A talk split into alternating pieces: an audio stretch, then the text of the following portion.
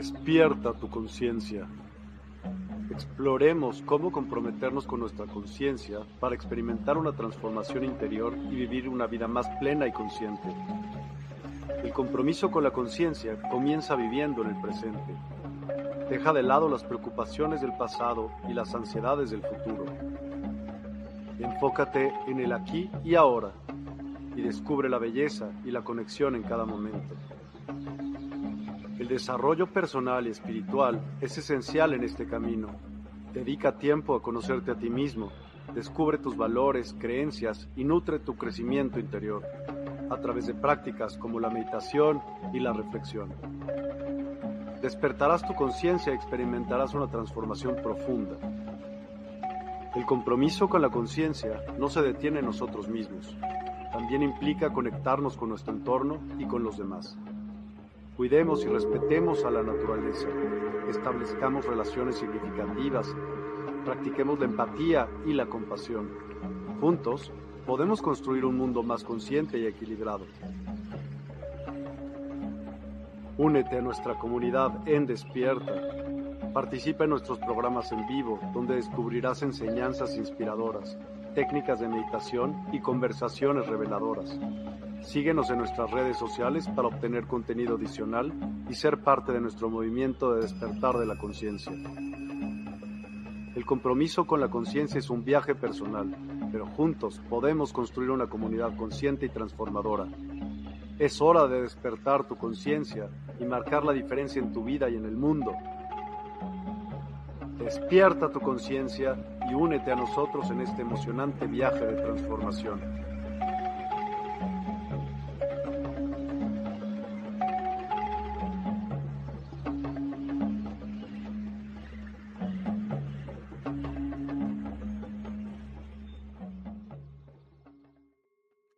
Hola, a todos, muy, muy buenas noches. Gracias por acompañarnos. Hoy es jueves 31 de agosto y tenemos un programa muy, muy interesante acerca de la biodescodificación como herramienta. Con ello viene Mati y Dani. Muy buenas noches, ¿cómo están ustedes? Bienvenidos a Despierta. Hola, buenas noches. Un placer estar por acá. Qué bueno. Oigan, eh, pues platíquenos un poquito de ustedes, platíquenos quiénes son, por qué empiezan este tipo de temas. O sea, estoy seguro que así no fue siempre, de alguna manera empezaron esto y quiero saber, eh, pues un poco de cada uno, qué es lo que empezó a preguntarse en su cabeza para que dijeran, voy a hacer a lo que me dedico. Y también quiero que nos platiquen un poquito acerca de lo que se dedican para entrar en el tema después de ello. Adelante, por favor. Empecemos. Bueno, vale, gracias, gracias. Buenas noches. Eh, bueno, es un camino en el que venimos transitando ya hace unos 12 años, ¿no? Desde que nos conocimos. En realidad creo que nos conocimos para encontrarnos también con, con esto que, que, nos trae el presente, con esta intención, con esta información, que en realidad tiene más que ver con el camino nosotros ya veníamos transitando por separado, pero bien en paralelo. Nuestras vidas han sido muy paralelas, hemos vivido experiencias muy similares en los mismos lugares, en las mismas épocas. Mismos colegios, mismos barrios, mismos viajes a distintos países. Misma, facultad, misma, mismo trabajo, sí, sí, mismos países de residencia.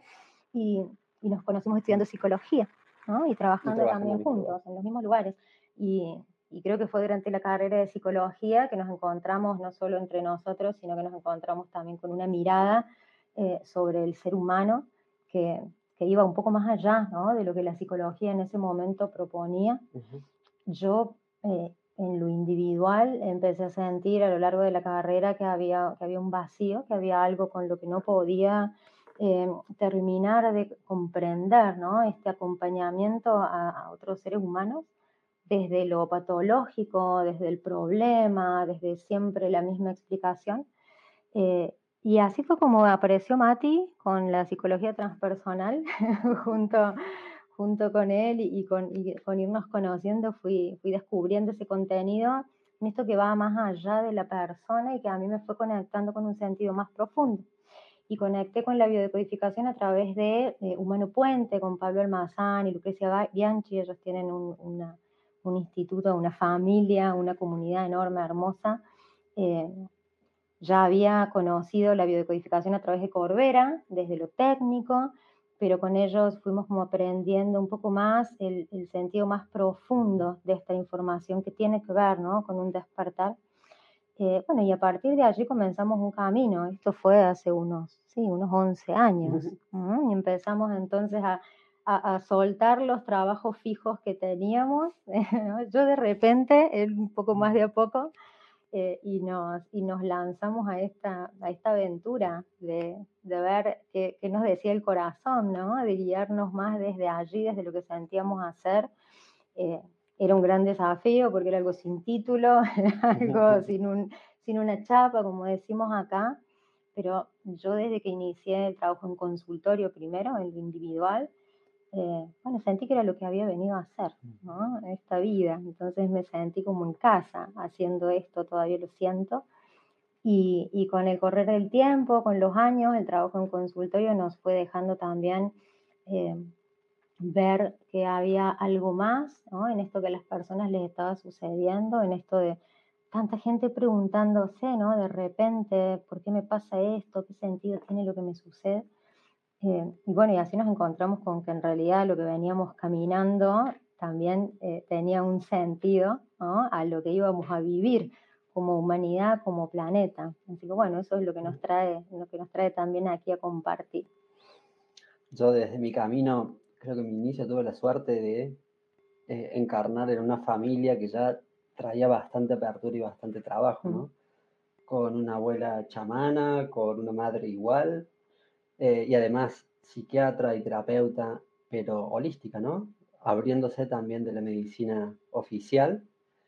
Y, creo que eso a mí me allanó bastante el camino, ¿no? Porque tenía muchísimas preguntas. O sea, yo a lo largo de toda mi vida eh, era como un hambre de conocimiento, de entender, ¿no? Desde chico me hacía muchísimo ruido la propuesta, ¿no? La propuesta yo decía, ¿de qué se trata la vida? Ir al colegio, secundario, terminar el secundario, ya tenés que saber qué vas a hacer el resto de tu vida, los 18 años, y seguir ese trabajo. Y yo me sentía tan vacío con esa propuesta. Entonces, por suerte, como a los 19 años ya empecé mm, en mi proceso con plantas maestras, principalmente con ayahuasca. Hasta, bueno, hasta la actualidad trabajo en mi proceso, ¿no? Con plantas maestras y con hongos también. Y y creo que a lo largo del camino he tenido como una buena integración, ¿no? Pero siempre buscando como respuestas, desde la PNL, desde la psicología, hasta llegar a la biodecodificación. Pero nada queda fuera de eso. Creo que, mm. que a lo largo del camino he, ido haciendo una integración de todo, en mi propio modelo, porque lo que yo busco es también entender, simplemente, entender de qué se trata y cómo funcionan las cosas. Y este que, que comenta Dani, ¿no? Creo que el consultorio fue como la puesta en práctica de todos esos conceptos. Y, empezar a ver que en lo individual, en cada caso que viene, esto es como que va funcionando, ¿no? Como que cobra un sentido, que es una herramienta muy simple, muy práctica. Eh, eso fue lo principal que me encontré cuando nos movimos de psicología. Nosotros no terminamos psicología. Estamos en cuarto año cuando nació nuestra hija y decidimos tomar una pausa para, para estar presentes ahí en su primer año y en esa transición eh, empezamos a encontrar toda esta información. Y, nos resultó totalmente incoherente la vuelta a la facultad, ¿no? Porque en un momento sentíamos, tanto desde la afuera, desde el entorno, como también internamente, esto de que estábamos haciendo algo por el título, ¿no? Como, un, como que algo nos valide lo que estábamos haciendo y que nosotros ya veíamos que eso funcionaba, porque ya estábamos trabajando como consultores en biodecodificación. Pero la principal apertura con respecto a psicología tenía que ver con la patologización de, mm. de la mirada de los procesos, ¿no? Ya, ya, no podíamos ver un proceso como algo que no estuviese funcionando correctamente, ¿no? Ese creo que fue el principal aporte de la biodecodificación, ver esos procesos con pleno sentido, ¿no? Como la confianza en la naturaleza. La naturaleza hace millones de años que está haciendo programas, ¿no? Para que las cosas funcionen, para tenernos vivos. Y cuando algo en el cuerpo no está funcionando como esperamos, desde la medicina oficial se entiende como que hay un error, que hay algo que corregir, que el cuerpo empezó a funcionar mal. Bueno, este concepto es con el cual nosotros ya no podíamos volver a transitar un camino para obtener un título que no certifique en eso, sino que tomamos responsabilidad con la mirada que teníamos en eso, ¿no? Entender que eso que está en el cuerpo tiene un sentido, tiene un propósito, un porqué y un para qué. En esa, en esa movida en la que estábamos comprendiendo esto, eh, llega Isabel, que es una de nuestras hijas, y en ese, en ese primer mes, el segundo mes de embarazo, yo recuerdo que un día despierto a la mañana y le digo a Mati, quiero que esta bebé nazca en casa, porque la información que ella me trajo, ¿no? cuando ella encarna, era esto de confiar en el cuerpo, en que el cuerpo sabe qué hacer. Y ya veníamos con esta mirada también, ¿no? Creo que ella nos trajo como esta certeza de, confiar eh, en nuestra biología y terminó como de sacarnos del sistema en el que por ahí estábamos todavía en lucha de estar allí, no estar allí, así que fue como una transición eh, de, de, 180 grados ¿no? en, en, ese año. Sí, es, es un poco como el camino de guerrero, ¿no? En ese punto en donde uno tiene que soltar todo lo viejo y hacia la incertidumbre, ¿no? Con solamente... y así llegamos, y así estamos acá. La escuela igual surge, ¿no? De, de esto que nosotros vemos en lo individual, en, en, esa necesidad de expandirlo, ¿no? De, de, de, que esto sea más global, más, más que el uno a uno en el consultorio. ¿Qué se enseña en la escuela? ¿Biodescodificación? Claro, sí. La escuela en realidad es, no, es algo en donde se enseña. En realidad, bueno, la palabra escuela es, más bien algo que para nosotros hace referencia a un espacio, que es un espacio de autoconocimiento, ¿no? Y es un espacio también para permitirnos desaprender mucho de lo aprendido, porque creo que estamos haciendo esa transición, ¿no? De vaciar un poco nuestra mente de lo que está programado eh, que por ahí no, no, no, resuena ya.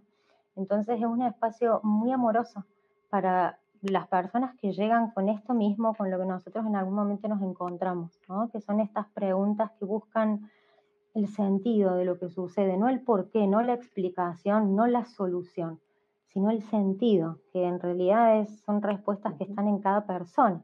Por lo tanto, en realidad no es que se aprende algo nuevo, sino que tiene más bien la función de que cada persona pueda recordar esta información que está en nosotros, ¿no? Esto no es algo nuevo, esto es algo que, estamos recordando. Así que bueno, es un poco el, objetivo de, ese espacio, es acompañarnos en este proceso con estas herramientas y además hacer red, ¿no? Red, sostén, acompañarnos, intercambiar, nutrirnos desde las experiencias que van viviendo y, aplicando esta mirada, ¿no? en donde, bueno, son hermosos porque se forman grupos, ¿no? Y, los grupos van como resonando, los miembros del grupo van resonando entre sí, entonces creo que siempre es un espacio que crece, que se nutre continuamente.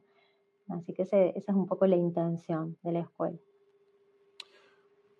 Pues está increíble. Y quiero hacerte una, quiero hacerles una pregunta. Em,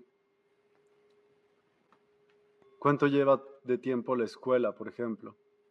Ay, ¿Durante qué periodo se les ocurrió? Nosotros estamos con un tema con las líneas de tiempo. Muy malo ¿no? para estamos los muy tiempos. del tiempo natural. Tremendo. Pero bueno, si ahí le tenemos que calcular que Isabel nació en el 2014, entonces debe tener sí, unos ocho años. Unos ocho años de la escuela formal, ¿no? También la escuela fue mutando, fue mutando mucho. Yo creo que hoy por hoy el propósito de la escuela tiene que ver con, acompañar procesos de despertar, ¿no? de despertar de conciencia. ¿Qué es el despertar de conciencia? Eh, para mí el despertar de conciencia simplemente tiene que ver con otra vibración, con otra frecuencia, ¿no? Algo que, ya está, está escrito ¿no? en estos magos del tiempo que son los mayas, que nos marcaban que en 21 de diciembre del 2012 había un ciclo que se cerraba, que fue interpretado como el fin del mundo, pero era simplemente el fin de una era. Y en esa era podemos entender que funcionábamos a una velocidad, a una vibración y a una frecuencia. Cuando esa era finaliza, cuando finaliza ese programa, a partir de 2012, pasamos nueve años, que son como la transición hacia el nuevo programa o hacia la nueva frecuencia, todo empieza a funcionar más rápido. Sobre todo con esto que percibimos como tiempo, ¿no? El tiempo, mientras más denso, se percibe más lento. A mayor vibración, se percibe más rápido. Por eso se dice ahora que estamos viviendo en un tiempo como de 16 horas, que lo que antes eran 24 horas, ahora se perciben como 16 horas. ¿Sabes algo? Yo justo hoy estaba platicando de eso y yo creo que tiene una explicación física literal, porque si ha aumentado la frecuencia de Gaia, si ha aumentado en los, en los digamos, desde 2012 para la fecha. Eso significa que se mueve más rápido, punto. Entonces, si es cierto que sí, cierto que se mueve más rápido, pues claro que tienes más rápido los ciclos diurnos y nocturnos. Exacto. ¿No? Exacto. Y eso es algo que puede corroborar cualquier persona, ¿no? Entrar a chequear los datos de frecuencia Schumann, los históricos de frecuencia y sí, ver cómo sí, por supuesto. ¿no? Pero ustedes han hecho, les, el, yo no lo he hecho, la verdad no lo he hecho y muchos días digo que lo voy a hacer y no lo hago. A, ver si lo hacemos hoy. Entonces, poner un timer, digamos, un timer, ahorita son las 8.16 en México, entonces poner un timer y a las 8.16 mañana pararlo. Y a ver si sí es cierto que fueron 24 horas. Yo estoy seguro que van a decir que sí. claro que sí, porque no tiene que ver con el tiempo cronometrado, tiene que ver con nuestra percepción del tiempo. Es un tiempo natural, ¿no? No un tiempo de reloj. ¿No crees que sea también del tiempo real? O sea, no, no. Había un experimento, ¿viste? Que había subido en una nave. de cómo cambia la, Claro, de, cómo pasa más tiempo de Einstein. Claro, cómo pasa más rápido. Pasa más lento el tiempo. Ajá. ¿Por qué? Aquí el tiempo es más lento. Eh, en realidad nosotros tenemos que comprender que, que en esta experiencia que nosotros estamos haciendo en la materia, para que esta materia pueda mantenerse así de densa, tiene que estar puesta en un tiempo lento. Si te fijas, cuando cuando nosotros pensamos en el tiempo o cuando nosotros experimentamos el tiempo, desde donde lo estamos experimentando es desde la mente. Es la mente la que se rige, porque todo es mente, pero es la mente la que tiene este procesador que tiene tiempo. Y en eso que habla Mati, en, esto del despertar, eh, yo creo que estamos viviendo una aceleración que también es física, que también es energética, que también eh, es esta aceleración a nivel mente. ¿sí? Eh, yo creo que este concepto de despertar eh, es, muy lindo porque hace referencia ¿no? a la otra polaridad de dormir. Y, yo siento en esto que nosotros trabajamos, en esto que hacemos, que, que, realmente hemos estado como humanidad dormidos, ¿no? en un automático en ese automático hay como una velocidad que es lenta, que es densa, pero que es lo que nos permitió llegar también a este momento. Es lo que teníamos que experimentar. Claro. Simplemente como programa. Sí, permitiendo un desarrollo, ¿no? Una evolución también que es lineal para llegar a ser también la cantidad de humanos que somos, ¿no? Que también es la necesaria para que cuando esto se produzca, quienes despierten, quienes empiecen a conectar ¿no? con, con, estas preguntas, con este sentido, formen una masa crítica. Entonces me parece que esto de, de, despertar sí tiene mucho que ver con una aceleración, que también, bueno, ya lo vamos a charlar, que también lo vemos mucho en los síntomas, ¿no? en, en, síntomas que se, que se manifiestan desde una aceleración, desde la ansiedad, desde el miedo, todas esas emociones también están aceleradas, también están exacerbadas. El tiempo también es algo que podemos percibir afuera, ¿no? En, en la sociedad. Ayer hablamos la otra vez con un consultante de esto de cuánto tiempo me lleva a mí hoy ir a lavar la ropa, ¿no? Hoy voy, la pongo en el lavarropas y listo, y puedo seguir haciendo otra cosa, pero ¿cuánto le lleva a mis abuelos lavar la ropa? Pues es que la inmediatez en la que vivimos está cañón, ¿sí o no? O sea, quieres buscar algo y dices, si te tardaste más de cinco minutos en encontrarlo, ya, o sea, lo sueltas. ya no hay paciencia. O como los algoritmos de las redes sociales, ¿no? Si no captas la atención en tres segundos, baja tu frecuencia. Sí. ¿Sí? Bueno, eso habla también de cómo esto también se refleja en lo social, esa aceleración del tiempo o cómo eso, e, eso mismo es lo que genera esa aceleración también, claro. Exacto. Todo, todo el tiempo tienes tu respuesta ahí, ahí, ahí, ahí. Y la que te diga Google está bien, ¿sabes? O sea, eso ya es ley. está muy cañón, porque eso también alguien lo escribió, quién sabe quién sea. O sea, no porque sea, esté en Google, las personas tienen que entender que es, o sea, es igual, es el mismo choro, nada más está en Google. O sea, ¿no? Igual, igual creo que el, proceso de despertar tiene un filtro con respecto a Google, ¿no? Porque no es algo, no es algo que se interprete tanto desde lo mental, sino que es un lenguaje que tiene más que ver con el corazón. ¿no? Es un lenguaje en donde nosotros vamos a sentir la información, ¿sí? Y después la mente va a comprender lo que el corazón ya eligió. Es al revés ahora. Creo que sí, el cambio de paradigma debe de ser, va por ahí, sin duda, porque también te digo algo, en mente, la mente, como todos sabemos, no somos los únicos que sabemos que la mente, todo es mente, ¿sí? Porque alguien lo inventó y después te lo mandó a ti. Eso es una adoctrinación también, ¿ok? Entonces, el, pensar que todo es mente es mucho más piezoeléctrico o electromagnético el corazón que el cerebro. La mente es una cosa, el cerebro es otra del corazón, pero cuando coordinas todo... Aparte es importante también, ¿no? Recordar que el corazón también tiene neuronas como el cerebro. Sí, Igual que en el estómago también tenemos neuronas. tenemos como tres cerebros. El cuerpo inmune, de hecho, es eso. Es la bio, ¿cómo se llama? La biota o micro, macro microbiota. La microbiota, todo, el, todo el sistema que rige el sistema digestivo, que en realidad es nuestro primer cerebro. Antes de tener este cerebro, nosotros tenemos un endodermo, un tronco cerebral, ¿no? Intestinos, esa es, esa es la primera esos son los primeros órganos con los que interpretamos el contexto, la realidad, ya desde el útero. Entonces ya estamos pensando de alguna manera desde allí, ¿no? Antes de que haya un cerebro. Wow.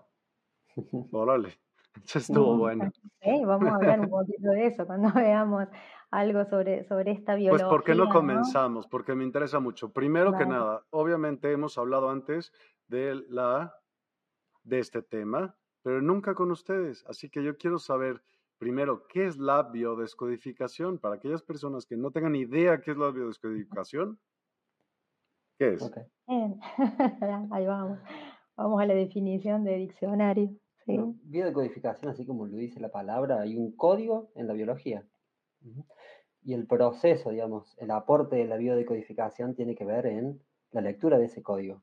¿Sí? ¿Qué se está expresando? ¿Qué nos está diciendo la biología? Esto que antes, desde un antiguo paradigma, desde la medicina oficial, se comprende como un error en nuestra biología, eh, desde este enfoque se, primero se da por sentado que hay, no hay ningún error, no hay nada funcionando mal.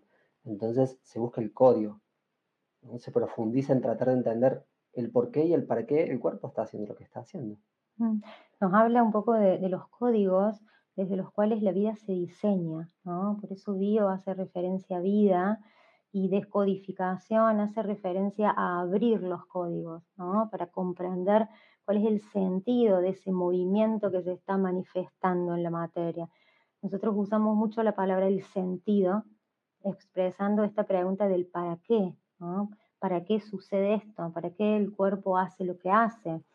Eh, esto que es la biodecodificación surge en realidad, es, mucho, eh, es de hace mucho tiempo su base biológica, solo que no se llamaba así, ¿no? esto que se conoce como la medicina germánica, como la ciencia curativa germánica, que es el legado del doctor Reich Hammer, que es un médico oncólogo alemán que falleció ya hace unos años, y que es quien sienta realmente las bases de esto que luego otros terapeutas y especialistas van a ampliar desde otras miradas, y eso es la biodecodificación.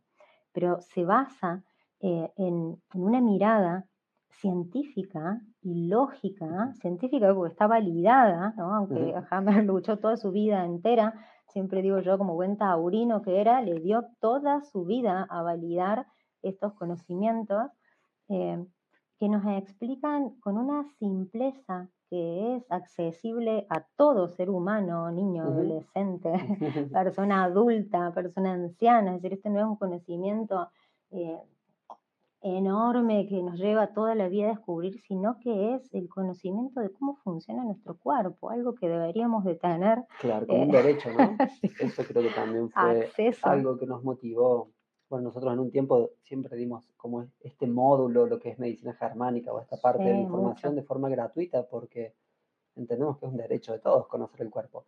Mm. Y no como una doctrina de que todos tenemos que ir por este lado, simplemente por liberar la información y que cada uno resuene cuál es el camino, pero que conozca mm. esta información. ¿no? Sí, sí, sí. Es una mirada que, bueno, implica este desaprender lo que nosotros teníamos entendido de antes, lo que nos han bajado, ¿no? Así como eh, el paradigma imperante de la salud y la enfermedad, ¿no? que plantea siempre este, esta dependencia ¿no? de nada afuera para que yo pueda entender qué me pasa, por qué me pasa esto, qué tengo que hacer para que no me pase más.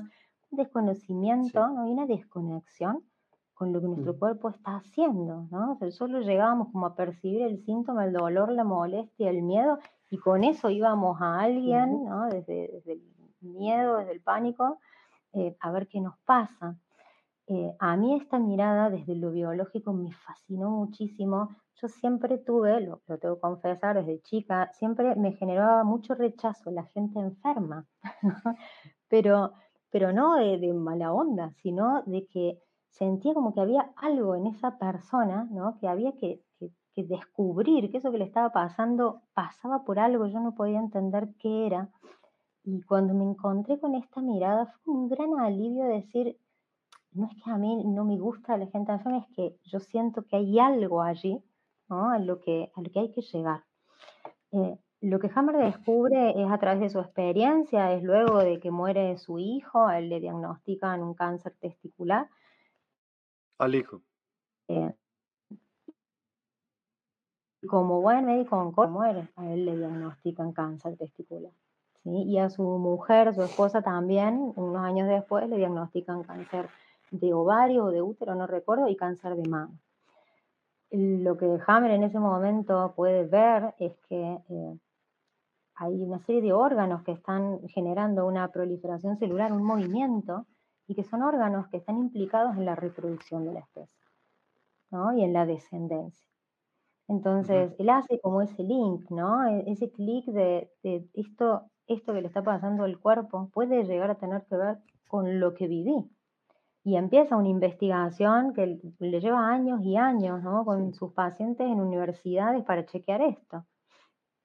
Pero es sentir o pensarlo, hace cuenta, como un pensamiento de hijo de... Pero lo, sientes el sentimiento después.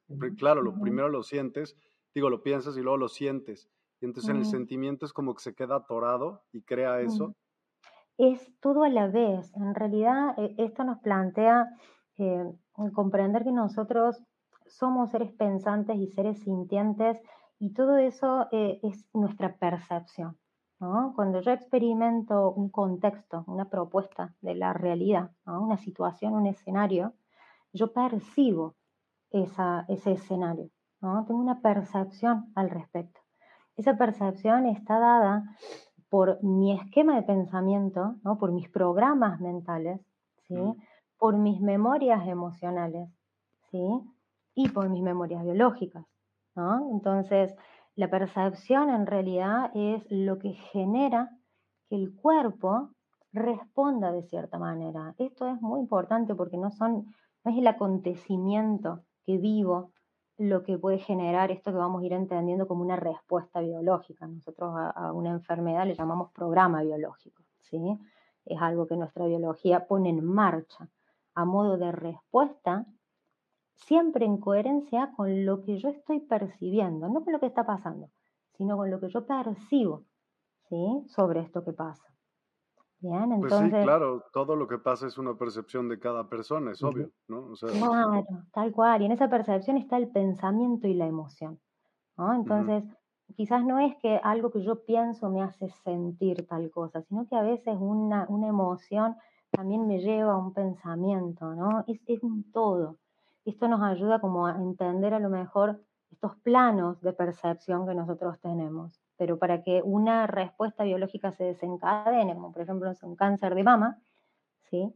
hay una percepción que genera un conflicto en ese escenario. Creo que para entender esto que estamos hablando de percepción, ¿no? hay que entender que en la naturaleza se adapta, ¿no? se adapta para sobrevivir, esto es como una regla. Nosotros corremos una planta del sol y vamos a ver que esa planta se tuerce para el sol. Y si no supiéramos que esa planta está buscando el sol, pensaríamos que está enferma, porque está desviado de su tallo, ¿no? Desde la ignorancia de no saber. Bueno, simplemente tiene que ver con eso. Nuestro cuerpo, eso que nosotros conocemos como programas biológicos o enfermedades, son en realidad intentos adaptativos que hace el organismo en base a algo que se vivió. Trata de poner una respuesta biológica, adaptarnos a eso que desbordó ciertos niveles, ¿no? Como la mente, como la emoción, fueron desbordados y la acción, ¿no? No se puso una solución eficaz a eso que se estaba viviendo, a eso que se estaba sintiendo. Entonces el cuerpo es como un backup. Dice, bueno, si acá no se hizo nada en estos niveles, por lo menos yo pongo una respuesta para que sigamos vivos. Ok. Pues trajeron unas láminas, ¿quieren irlas viendo? viendo. Sí, hay una de ellas que es la que, la que tiene como un, diagrama ahí, esa, sí, qué bueno que están en orden, si no te voy a ir diciendo más o menos cuál es el dibujito. Eh, esta lámina es muy linda porque eh, es, es, un esquema que plantea Hammer, esta división en estos cuatro colores es básicamente para que desde la mente podamos comprender que nosotros en nuestro cuerpo tenemos la memoria eh, de todas las especies que han vivido, que han proliferado en la Tierra. ¿Todas las especies tienen lo de todas las especies? No, no, no, no, eso es lo que vamos a ir viendo. Claro, ah. tal cual. El ser humano sí es como que, que compila nuestro traje, tiene una compilación de todas las especies.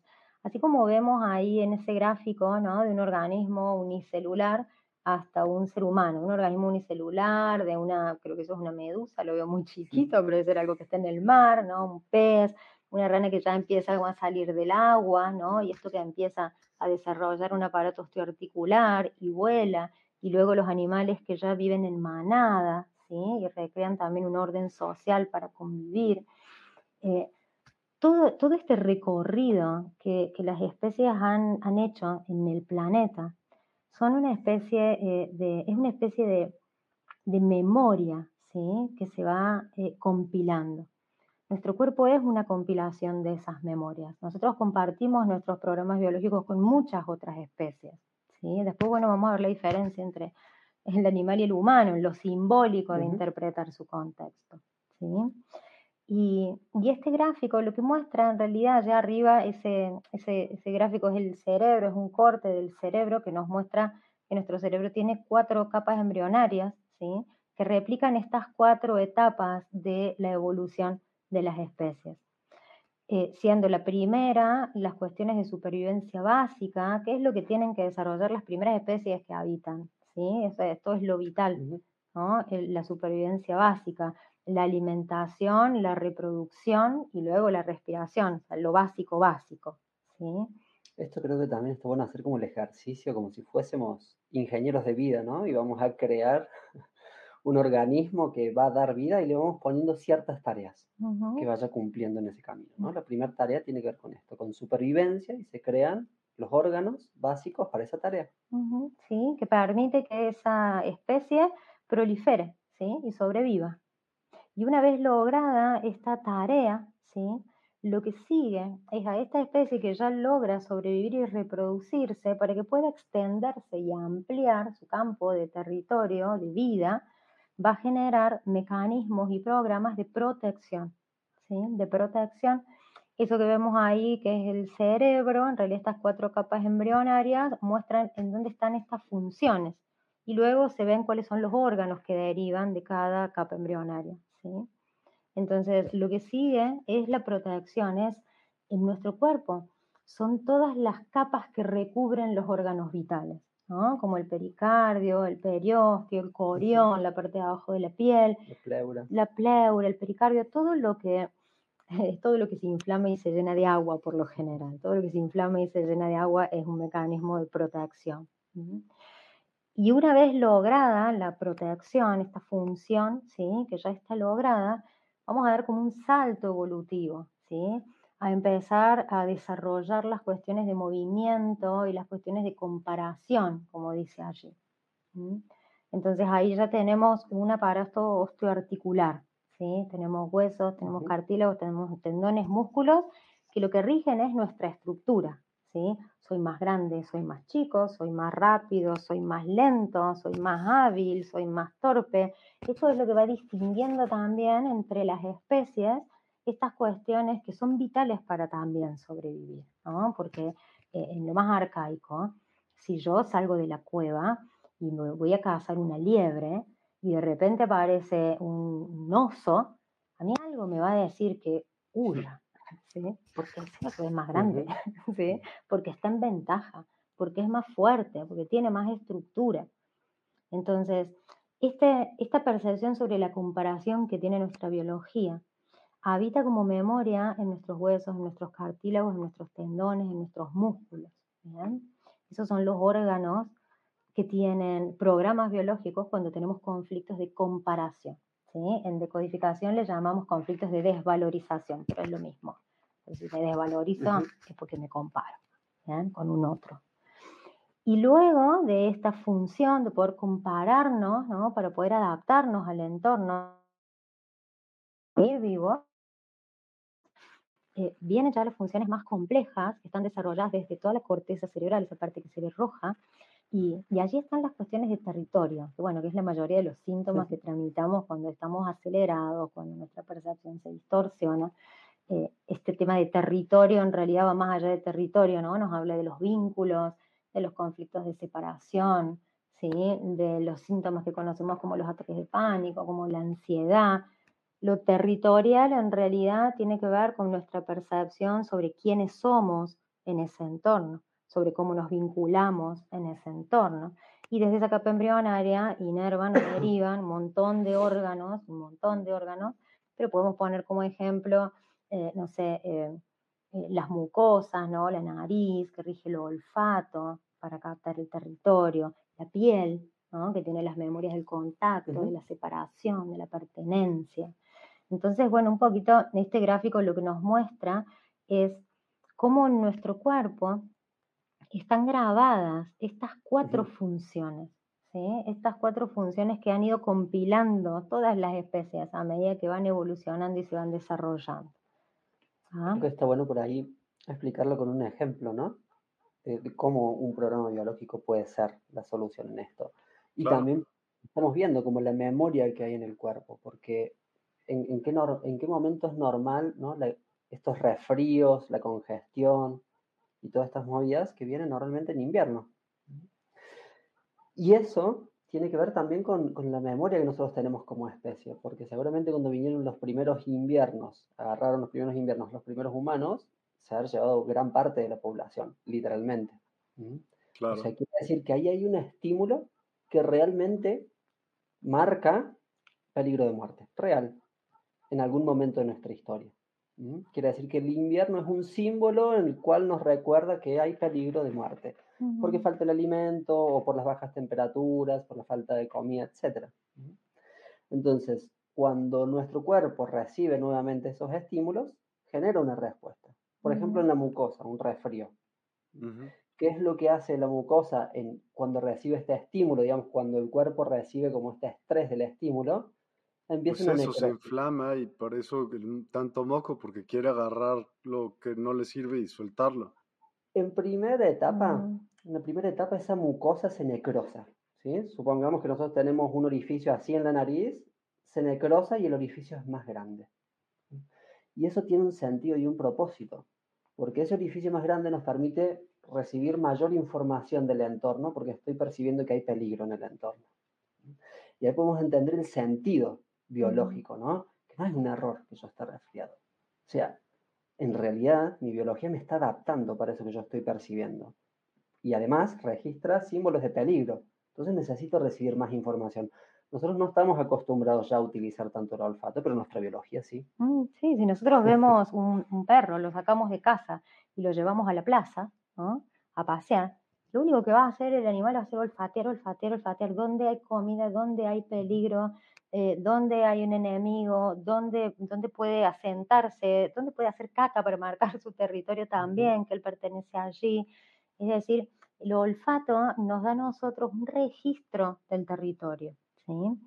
Y esto que Mati dice, que pone como ejemplo para entender cuando nosotros nos resfriamos, ¿no? El resfrío eh, la congestión es la mucosa ¿no? Eh, proliferada, es mucha mucosa. En realidad, ese no es el sentido de lo que el cuerpo hace, el sentido de lo que el cuerpo hace lo hace antes. Entonces, podemos pasar a la, a filmina que, muestra este programa biológico, ¿no? estas etapas del programa, la que sigue. La otra. ¿Esta no? No, la que tiene el gráfico que te pasamos al último, el que arreglé porque se veía esa, buenísimo, porque eso, esto que vemos en azul y en rojo, eh, es cómo se desarrolla un programa biológico, ¿sí? Simplemente para comprender que cuando nosotros estamos experimentando un síntoma, como por ejemplo un resfrío, ya estamos en esa parte roja, ¿sí? Que bueno, tiene términos técnicos, eso no, no es importante, pero es para comprender que estamos con una con un bajón en ese momento, estamos en lo que en nuestro sistema eh, de homeostasis se llama vagotonía. Cuando estamos congestionados, estamos decaídos, estamos débiles, estamos como bajón y con la mucosa inflamada. ¿Sí? ¿Qué pasó ahí? Lo que tenemos que ver es qué pasó antes de que la mucosa se inflame. ¿sí? Porque la inflamación de la mucosa es la forma en la que la mucosa se repara. Lo que sucede antes eh, ahí en ese triangulito, en el primer triangulito que Hammer le llama DHS, que es el choque biológico, es que, por ejemplo, para ponerlo ahí en algo cotidiano, ¿no? porque no es el frío lo que me engripa o lo que me resfría, porque me puedo resfriar en cualquier momento del año, ¿sí? Eh, es la percepción de que en el territorio ¿sí? puede haber un peligro. ¿sí? Pueden ser cambios que estoy viviendo, puede ser un contexto que no conozco y que me parece como que hay algo que no, no está bien y yo tengo que acomodarme allí. Yo pongo muchas veces de ejemplo, acá en Argentina, eh, estos resfríos, estas gripes, muchas veces empiezan en marzo. Y marzo es el mes de inicio, por ejemplo, de las clases, ¿sí? de escolares. Entonces, es un cambio de rutina fuerte, porque vos venís de las vacaciones, venís de un horario diferente y de repente te vas a encontrar con un tráfico tremendo en la calle. Acá no, acá donde vivimos ya no. Este es un ejemplo de cuando vivíamos en la ciudad, pero es muy frecuente, ¿no? Entonces te encuentras con, con mucho tráfico y vas con los niños en el auto y vas a la escuela por primera vez y tienes que ver dónde vas a estacionar el auto, por dónde vas a bajar a los niños para que no los atropellen. Todo eso que nosotros en ese momento estamos viviendo es una fase estresante. Es eso que vemos en azul. ¿sí? Estamos en simpaticotonía, estamos alertas. Pero no estamos alertas solamente mentalmente. Nuestra biología pone en marcha, ¿sí? si el estado de estrés es alto, nuestra biología va a poner en marcha un mecanismo, un programa biológico que va a necrosar las mucosas de la nariz para que la nariz pueda olfatear en alta definición. ¿sí? O sea, que sea capaz de poder olfatear ese territorio mejor que nunca, aunque yo esté pensando dónde estacionar el auto. Mi biología no sabe lo que es un auto, ¿sí? no sabe lo que es estacionar, no tiene un registro de algo así. Pero sí tiene un registro de que estoy en un territorio en donde yo no sé dónde ubicarme, dónde ponerme, dónde estar segura, hacia dónde ir. Y entonces ahí el olfato resuelve, necrosa la mucosa, yo ahí voy a estar bárbaro, voy a estar en estrés simplemente, no voy a tener ningún síntoma, pero puede ser que después de ese día, cuando baja el sol, cuando el cuerpo empieza a entrar en esa vagotonía, en ese, momento de descanso que tenemos todos los días, este programa biológico entra en reparación. Si la mucosa se necrosó, hay que reconstruirla. Y cuando la mucosa se reconstruye, se reconstruye de más. Y luego la empezamos a eliminar hasta que vuelve a su equilibrio, que es el final del programa biológico. Vamos hasta ahí. Vamos muy bien, sí. Bien, genial. Se comprende. Así con un ejemplo, ¿no? Esto que el cuerpo genera como respuesta siempre es el resultado no del contexto en sí, sino de nuestra percepción sobre el contexto.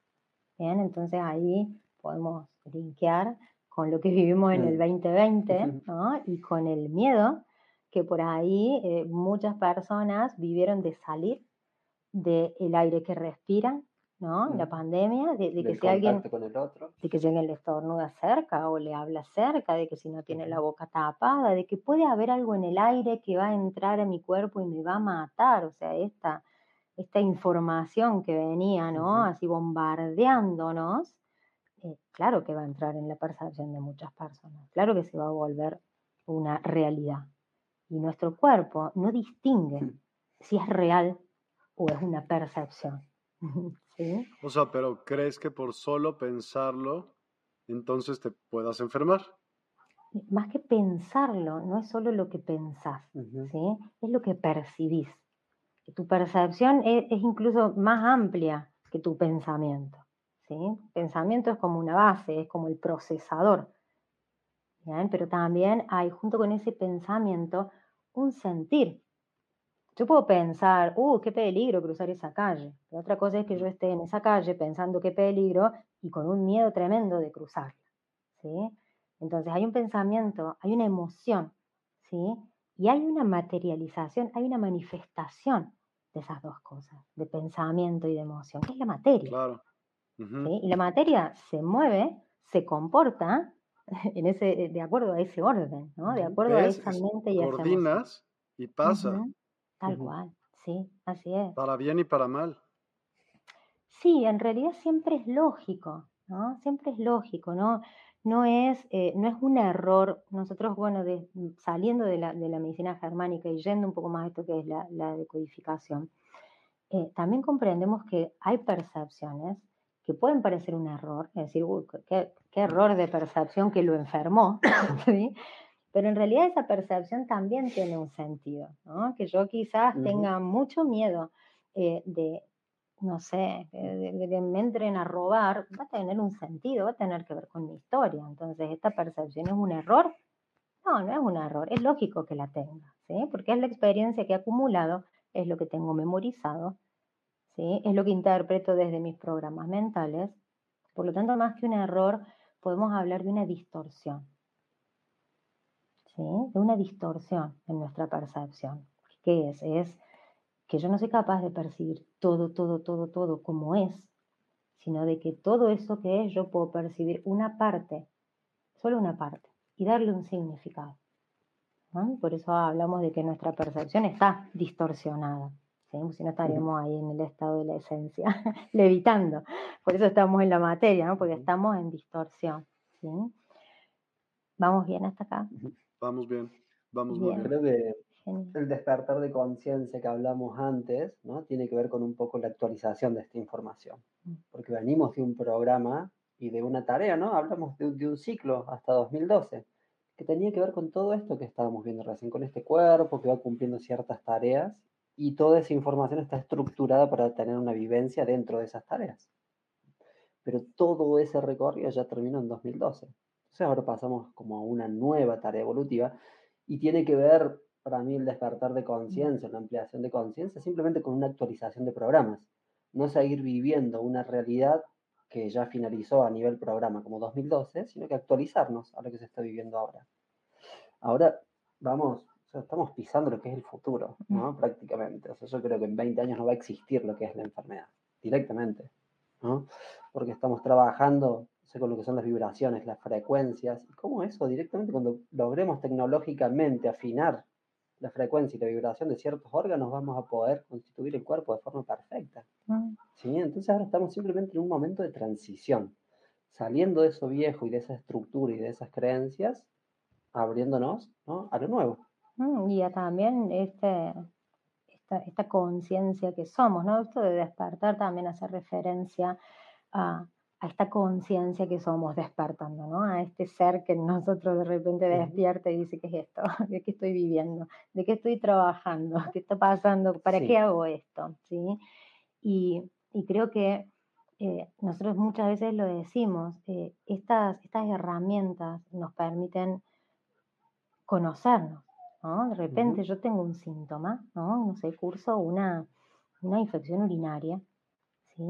Y quizás ya con, con, con, una base que me ayude a comprender que todo lo que el cuerpo hace tiene un sentido, tiene un para qué.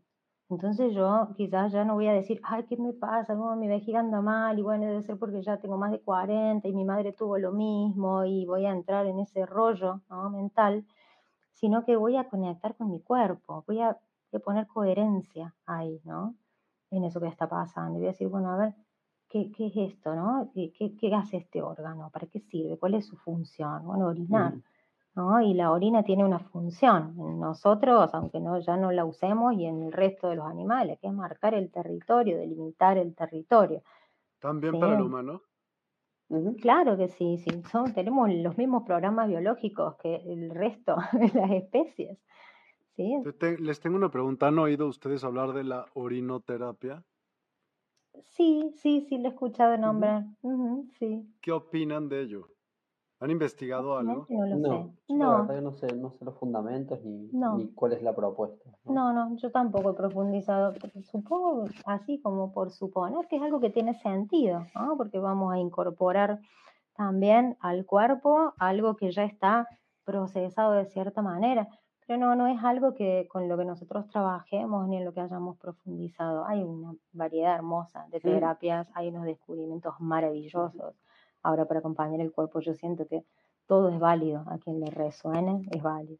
En, estos procesos, ¿no? Que hablamos como de expansión de conciencia, el, cuerpo es como el gran maestro de este proceso, ¿sí? Porque cuando el cuerpo eh, manifiesta algo, me obliga a ponerme atención en eso que está expresando el cuerpo. Y si nosotros lo vemos, por ejemplo, desde este enfoque, eh, este enfoque a veces yo lo planteo en consultas como un proceso espiritual, ¿no? Que más allá de lo que esté en el cuerpo, esto es un proceso que nos va a permitir conocernos, ir hacia adentro y, conocernos a través de esa historia. ¿Y qué es lo que hace este proceso o este síntoma? Me permite revisar cómo yo percibo la realidad. Porque a su vez yo la estoy creando a esa realidad. Pero en comparación a qué hace cuenta? ¿A eh, eso? ¿A ese estudio hace cuenta? Perdón, no te entendí la pregunta. Sí, o sea, tú dices, me pregunto si estoy, que si estoy percibiendo, y, pero ¿cuál sería entonces lo correcto a la percepción? No hay, no hay algo correcto, sino que esto tiene más que ver con un salir del automático. Todos estos programas y todas estas percepciones que nosotros tenemos ya las tenemos guardadas, no, son una elección y una construcción nuestra en libertad de cómo elegir percibir las cosas, excepto que pongamos conciencia en lo que queremos percibir. Pero normalmente esta percepción o qué es lo que significa algo, eh, yo ya lo tengo cargado como un programa. Por ejemplo, la realidad es neutro, ¿no? lo que pasa acá fenomenológicamente no tiene una entidad, no es ni bueno ni malo. Si yo pongo un arma y pregunto, ¿eso es bueno o es malo? Si yo vengo de una familia de policías, por ejemplo, en donde eh, somos mi abuelo policía, mi papá policía, voy a pensar que el alma es buena porque sirve para defender a un montón de gente y voy a tener una vibración con ese símbolo. Ahora, si, si asesinaron a mi hermano con un arma de fuego y veo una pistola, automáticamente voy a sentir algo cuando ese símbolo aparezca. Y en eso no hay una elección. ¿Se entiende? Hasta que yo revise el contenido y el programa que tengo, no voy a poder elegir libremente sobre ese símbolo. No voy a estar percibiendo una realidad en libertad. Por eso para mí el despertar tiene que ver con esto, ¿no? De salir de una inercia, de un samsara en donde venimos repitiendo programas una y otra vez, cíclicamente, para salir a un estado de conciencia en donde yo me empiezo a reconocer como creador de la realidad donde yo elijo cómo percibir la realidad y de esa forma voy transformándome a mí mismo, fundándome a mí mismo. Sí, estoy de acuerdo. Sandra Mariñas, a ver si ustedes entienden la pregunta. Vuelvo a preguntar, ¿para qué o por qué? ¿Para qué o por qué qué? ¿Ustedes entienden? bueno, vamos a ver si entendemos. Respondemos y si no era eso nos va a decir. sí. Eh, yo creo que en algún momento hablamos ¿no? de, del para qué. Claro, de lo por que qué y el para qué de un programa biológico. Claro, tal cual, porque eh, cuando nosotros nos, nos, sucede una experiencia, por ejemplo, dolorosa, ¿no? cuando nosotros vivimos, supongamos, eh, no sé, una, una, separación o el despido de un trabajo, ¿no? nos despiden del trabajo o me enfermo, ¿sí? lo que sea que nos suceda, nosotros estábamos quizás más acostumbrados, hemos vivido en modo mente mucho tiempo, ¿sí? sin, sin conciencia del sentir. Entonces, nuestra pregunta, creo, durante mucho tiempo como seres humanos ha sido por qué, ha sido entender el por qué, la causa. ¿sí? Entonces, me despidieron porque eh, mi jefe no está de acuerdo conmigo, porque tiene algo personal conmigo, me despidieron porque la situación económica del país no es buena, me despidieron porque, bueno, hay mansalva de explicaciones. ¿sí? Y si vamos a, profundizando en todas esas respuestas, nos vamos a dar cuenta que ningún por qué nos llena, que ningún por qué nos termina de, de brindar una respuesta. Entonces ahí entra este para qué de lo que sucede. ¿sí? ¿Para qué me pasa esto? ¿Para qué viene este despido? ¿Sí? Entonces ahí yo ya estoy creando un potencial. ¿sí? Ya no estoy como en el bucle de es por esto, es por esto, es por esto, que genera como la misma repetición. El para qué abre del bucle la mirada, te saca de ahí, te dice, bueno, a ver qué viene, ¿sí? ¿Para qué viene esto?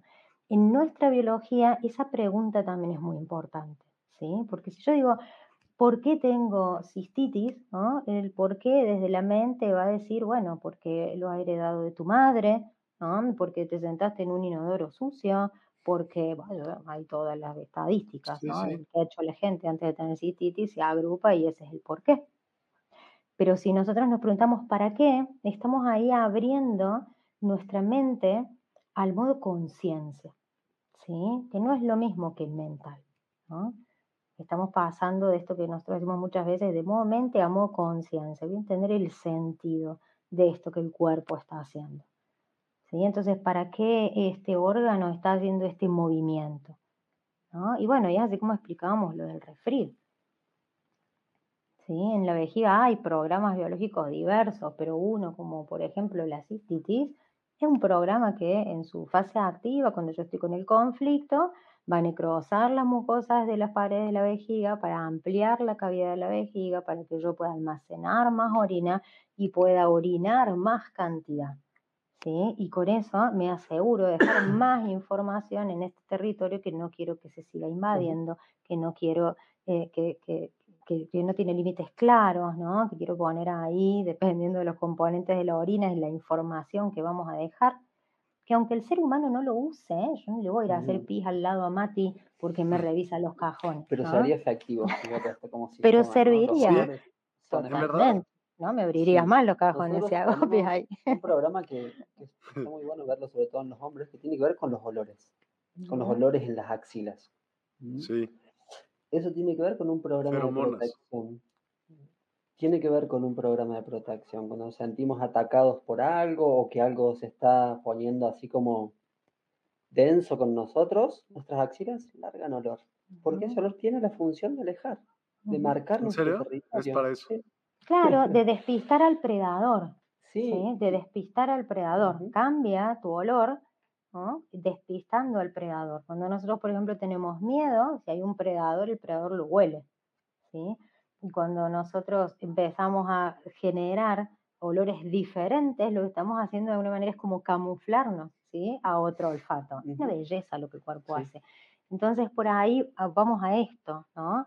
La pregunta del para qué el cuerpo hace lo que hace nos saca de la mirada de lo patológico y nos introduce en la mirada de lo lógico, de lo biológico, ¿no? de que esto que sucede tiene un sentido, tiene un para qué.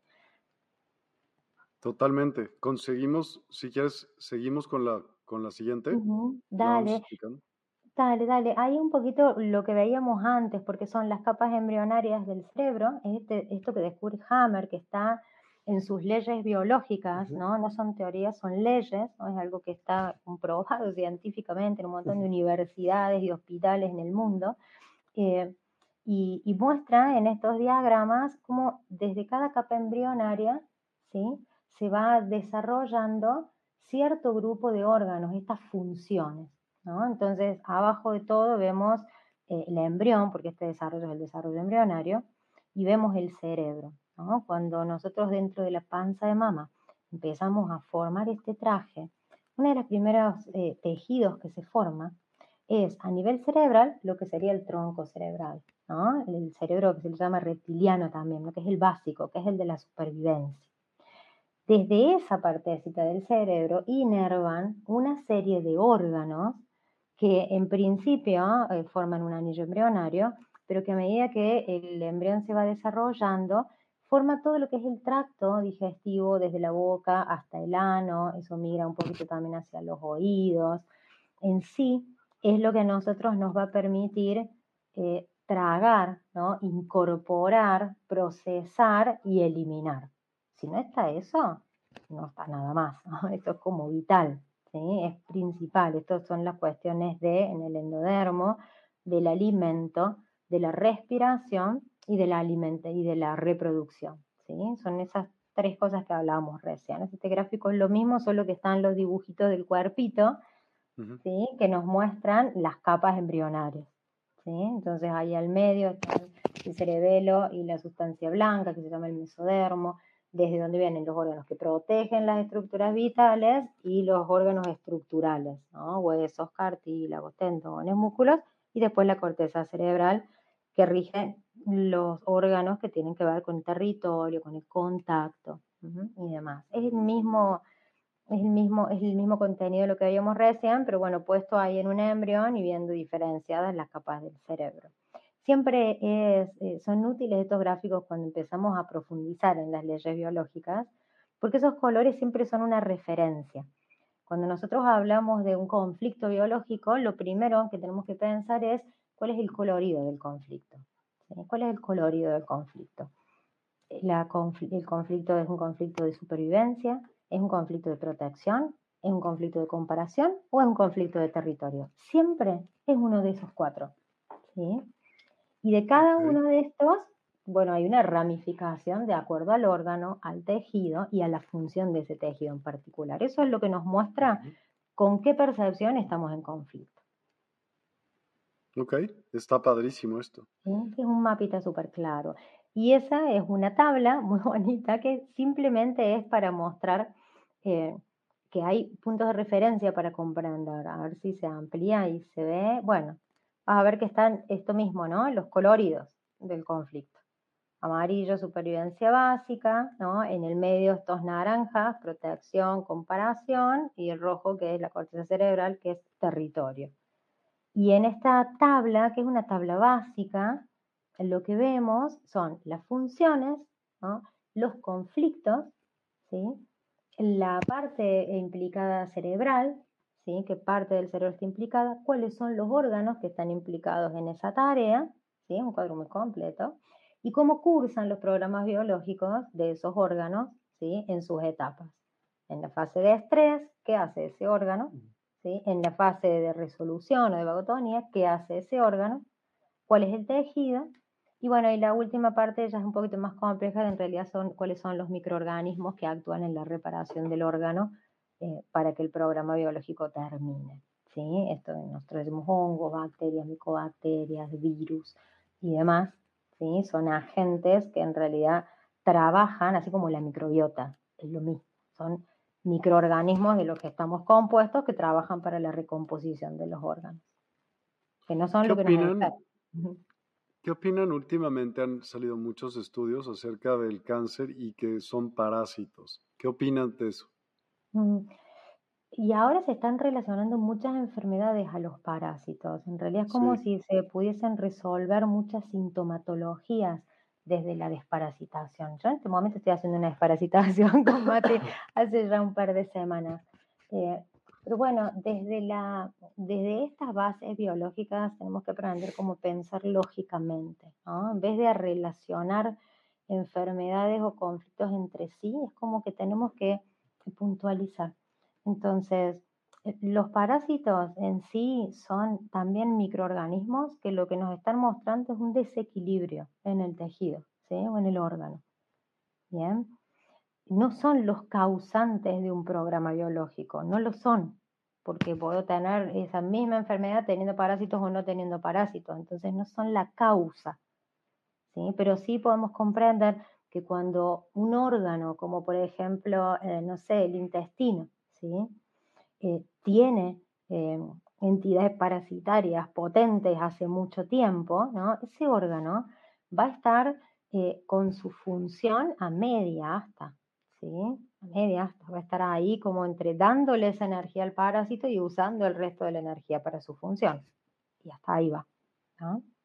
Ahora, si yo de repente tengo un conflicto en donde siento que me, eh, como decimos en Argentina, me han cagado, ¿sí? que, me han, eh, que, me han eh, estafado, que me han hecho algo que, que, yo no lo puedo sacar, no lo puedo eliminar, ahora no me puedo deshacer de este problema que otro me hizo a mí hacerme cargo y demás, entonces ahí estos conflictos son los que van al colon, ¿no? esta parte baja del intestino. Si en el colon hay parásitos, y además se activa un programa biológico a nivel del colon, ¿sí? no sé, le pongamos, qué sé yo, un cáncer de colon, ¿sí? lo que el colon necesita hacer es una proliferación celular para acelerar ese proceso de poder degradar, de poder eliminar esa cagada que me metieron. ¿sí? Esa estafa, es literal, es que es así, ¿sí? el cáncer de colon, ese es el conflicto, siempre. ¿Bien? Entonces, si hay parásitos además, ¿no? yo estoy cursando con cáncer de colon, la, la sintomatología va a ser mucho más fuerte. ¿sí? Porque el pues órgano no va a estar haciendo, no va a estar pudiendo cumplir con ese programa biológico de manera eficiente. Va a ser lento, va a ser denso, va a ser mucho más inflamatorio, o sea, el órgano no está en su estado óptimo para hacer una proliferación y después necrosarla, ¿sí? porque está parasitado. Entonces, cuando se eliminan los parásitos de un órgano, lo que simplemente estamos haciendo es permitir que el órgano haga su función, ya sea degradar como degrada, o ya sea hacer una proliferación celular para ser capaz de degradar con más eficiencia eso que yo siento que me quiero sacar de encima. ¿Sí? Pero, como decir, una cosa es una proliferación celular, que es un cáncer, y otra cosa son parásitos. ¿En qué tema ustedes se han súper impresionado? de cuenta qué casos han ustedes visto, tratado y se han convencido de decir, wow, qué increíble? Cuéntanos. Todos. Oh, todos, todos son maravillosos. impresionante que sepas. Todos son maravillosos. Eh, y para mí los más importantes son... Sí, los programas de infertilidad son una belleza. Sí, pues son casos que a mí me llegan un montón. Eh, y hay un chorro de personas y cada vez más con este problema. Yo infertilidad. todo es sí, totalmente. Y sí, tiene sentido. Eh, hay, ¿Por qué? si nosotros vemos así como estadísticamente, yo no sé si la estadística es algo real o es algo que haga también, entonces no me fío, ¿no? Mm, eso es como, bueno, percepciones. Pero es válido también que haya una percepción generalizada, nos está dando una información, nos trae información, entonces la tomamos, eh, no como una verdad, sino como una manifestación. Eh, sí, la infertilidad, por lo menos eh, eh, en, estos últimos años, eh, creo que desde siempre es un síntoma que a mí me llega muchísimo, muchísimo, muchísimo. Yo digo que es porque tengo muchos, mucha tierra en mi carta natal. Entonces vienen acá a esto, ¿no? A, parir, a buscar encarnar también. Y, y lo que vemos, por ejemplo, en ese síntoma, que es un síntoma variado, porque hay personas que que hay mujeres que no pueden quedar embarazadas y no hay un motivo biológico, ¿no? Todo está bien. Eh, y hay mujeres que no pueden quedar embarazadas porque tienen una endometriosis, ¿sí?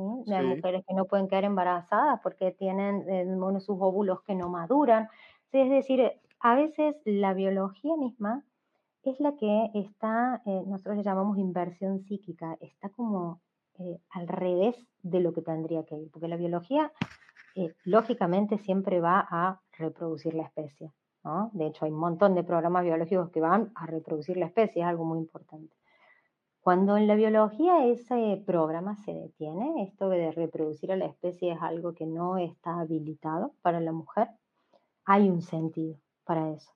¿sí? Entonces, hay un deseo de ser madre del consciente, pero en el inconsciente hay una memoria de que ser madre trae aparejado muerte o mucho sufrimiento. Y es así de simple en todos los casos de infertilidad. Lo que vamos a ver es, a nivel de la persona, a nivel individual, hay una serie de creencias subconscientes sobre la maternidad, ¿sí? Como carga, como que no te dejas ser libre, como que, esa no es la causa, ¿eh? pero ya en la percepción vamos viendo que hay un programita que debe venir de algún lado. La persona lo sostiene hasta allí nomás eh, dándose cuenta de sí, es cierto, yo pienso a veces esto, veo a mis amigas que no pueden hacer nada, entonces bueno, es como que hay una percepción sobre la maternidad que no está tan en positivo y que además quizás la persona en su vida tuvo experiencias de otras maternidades ¿no? que plantearon también algo negativo. Sin embargo, esa no es la causa profunda. En la infertilidad nosotros siempre tenemos que ir a trabajar con el árbol genealógico, con esas memorias que vamos tomando como descendientes de lo que han vivido nuestros ancestros. Y ahí nos encontramos siempre con historias hermosísimas de mucho dolor, de mucho sufrimiento en torno a la maternidad. ¿no? Siempre. Como por ejemplo, una abuela o una bisabuela que murió en un parto. Como una abuela o una bisabuela, estas memorias viajan de útero en útero. Entonces siempre miramos mucho para el lado materno, la mamá de la mamá, de la mamá, de la mamá. Eh, y vamos viendo que en esas madres hay maternidades que han dado por resultado mucho sufrimiento o que han dado por resultado muerte. Otro caso que encontramos un montón de veces es eh, la abuela tiene, mi abuela tiene a mi mamá, eh, mi abuela tiene su segundo hijo y ese segundo hijo cuando tiene un año muere. Entonces la abuela queda triste, no vuelve nunca a ser la misma, mamá ya no recibe el amor de esa madre porque murió, hay un hijo, entonces hay algo que se graba eh, a nivel memoria en el clan, que no lo van a tomar todos los descendientes, porque entonces se cortaría todo ese árbol, pero que sí lo van a tomar ciertos descendientes que comparten códigos con esa abuela y van a tomar esa información como válida. Ese inconsciente a estos descendientes les va a decir, ser madre genera muerte, que es lo contrario a vida. Entonces ahí es donde hay un problema, ¿no? que la biología te baja y te dice, no, madre no, porque madre es igual a muerte, porque madre es igual a un sufrimiento insostenible. sería como el para qué del programa, ¿no? Uh infertilidad para no morir, porque ese es el significado que tiene.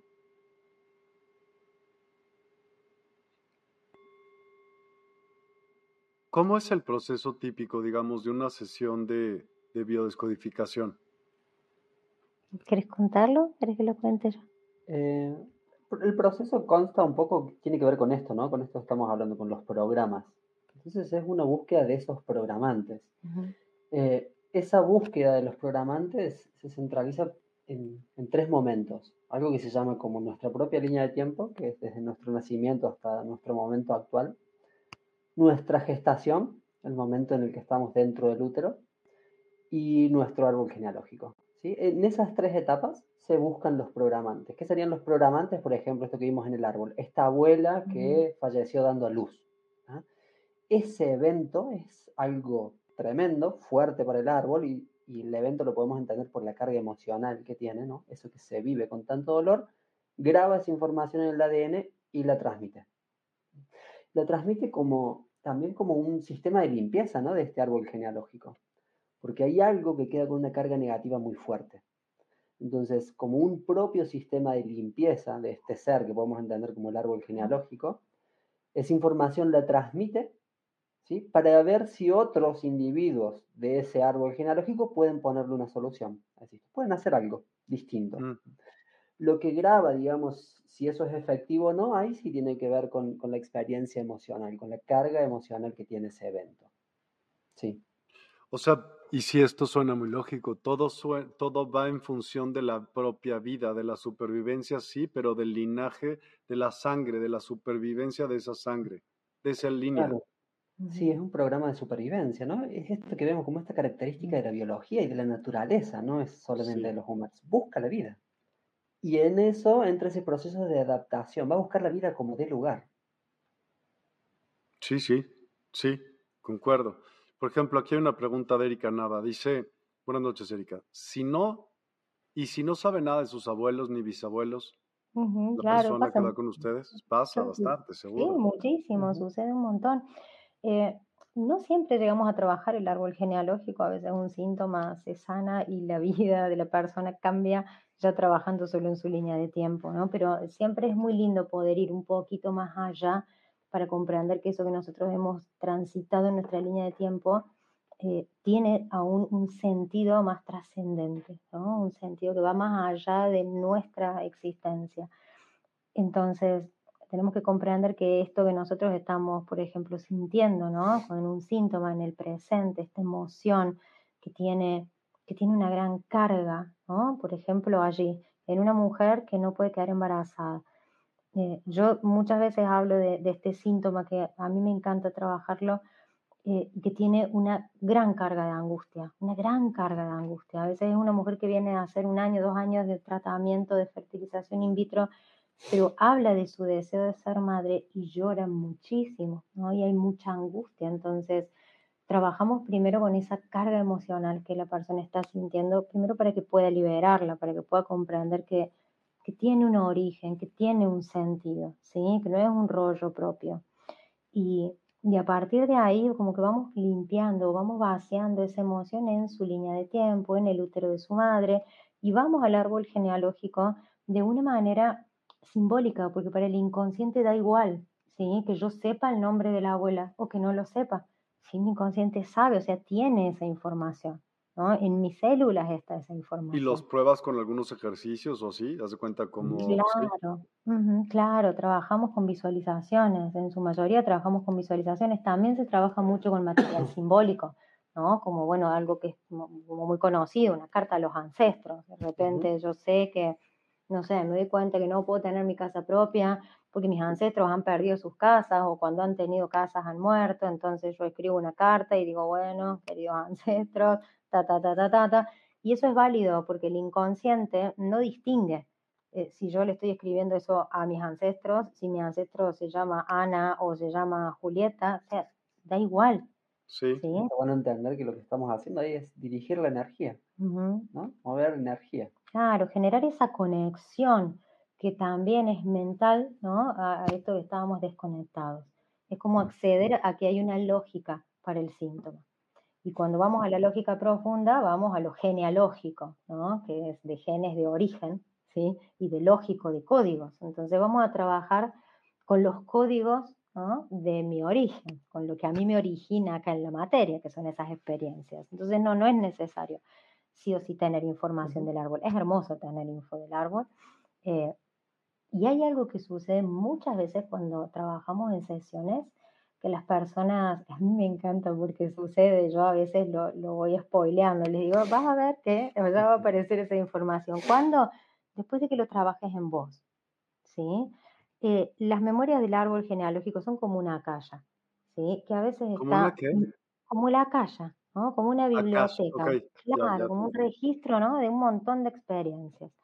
Eh, de las que todos somos fractales, entonces todos tenemos toda la información del árbol. Cuando, cuando una persona viene con un síntoma y de repente tiene en su mente la idea de que su síntoma es por lo que vivió un bisabuelo, ¿sí? va desde lo mental, no desde lo lógico, va desde lo mental y dice, esto me pasa a mí porque mi abuelo no sé, estafó a fulano y ahora yo me pasa tal cosa. ¿no? Esa es la conexión que hacemos y por eso a veces queremos saber, ay, ¿qué pasa en mi árbol genealógico para que a mí me esté pasando eso? ¿no? Y estamos buscando el porqué. Sí.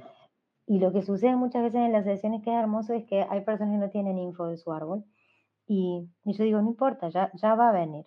Porque primero vamos a trabajar qué sentido tiene esto para vos, en tu presente, de acuerdo a tu pasado. Eso es la línea de tiempo. ¿sí?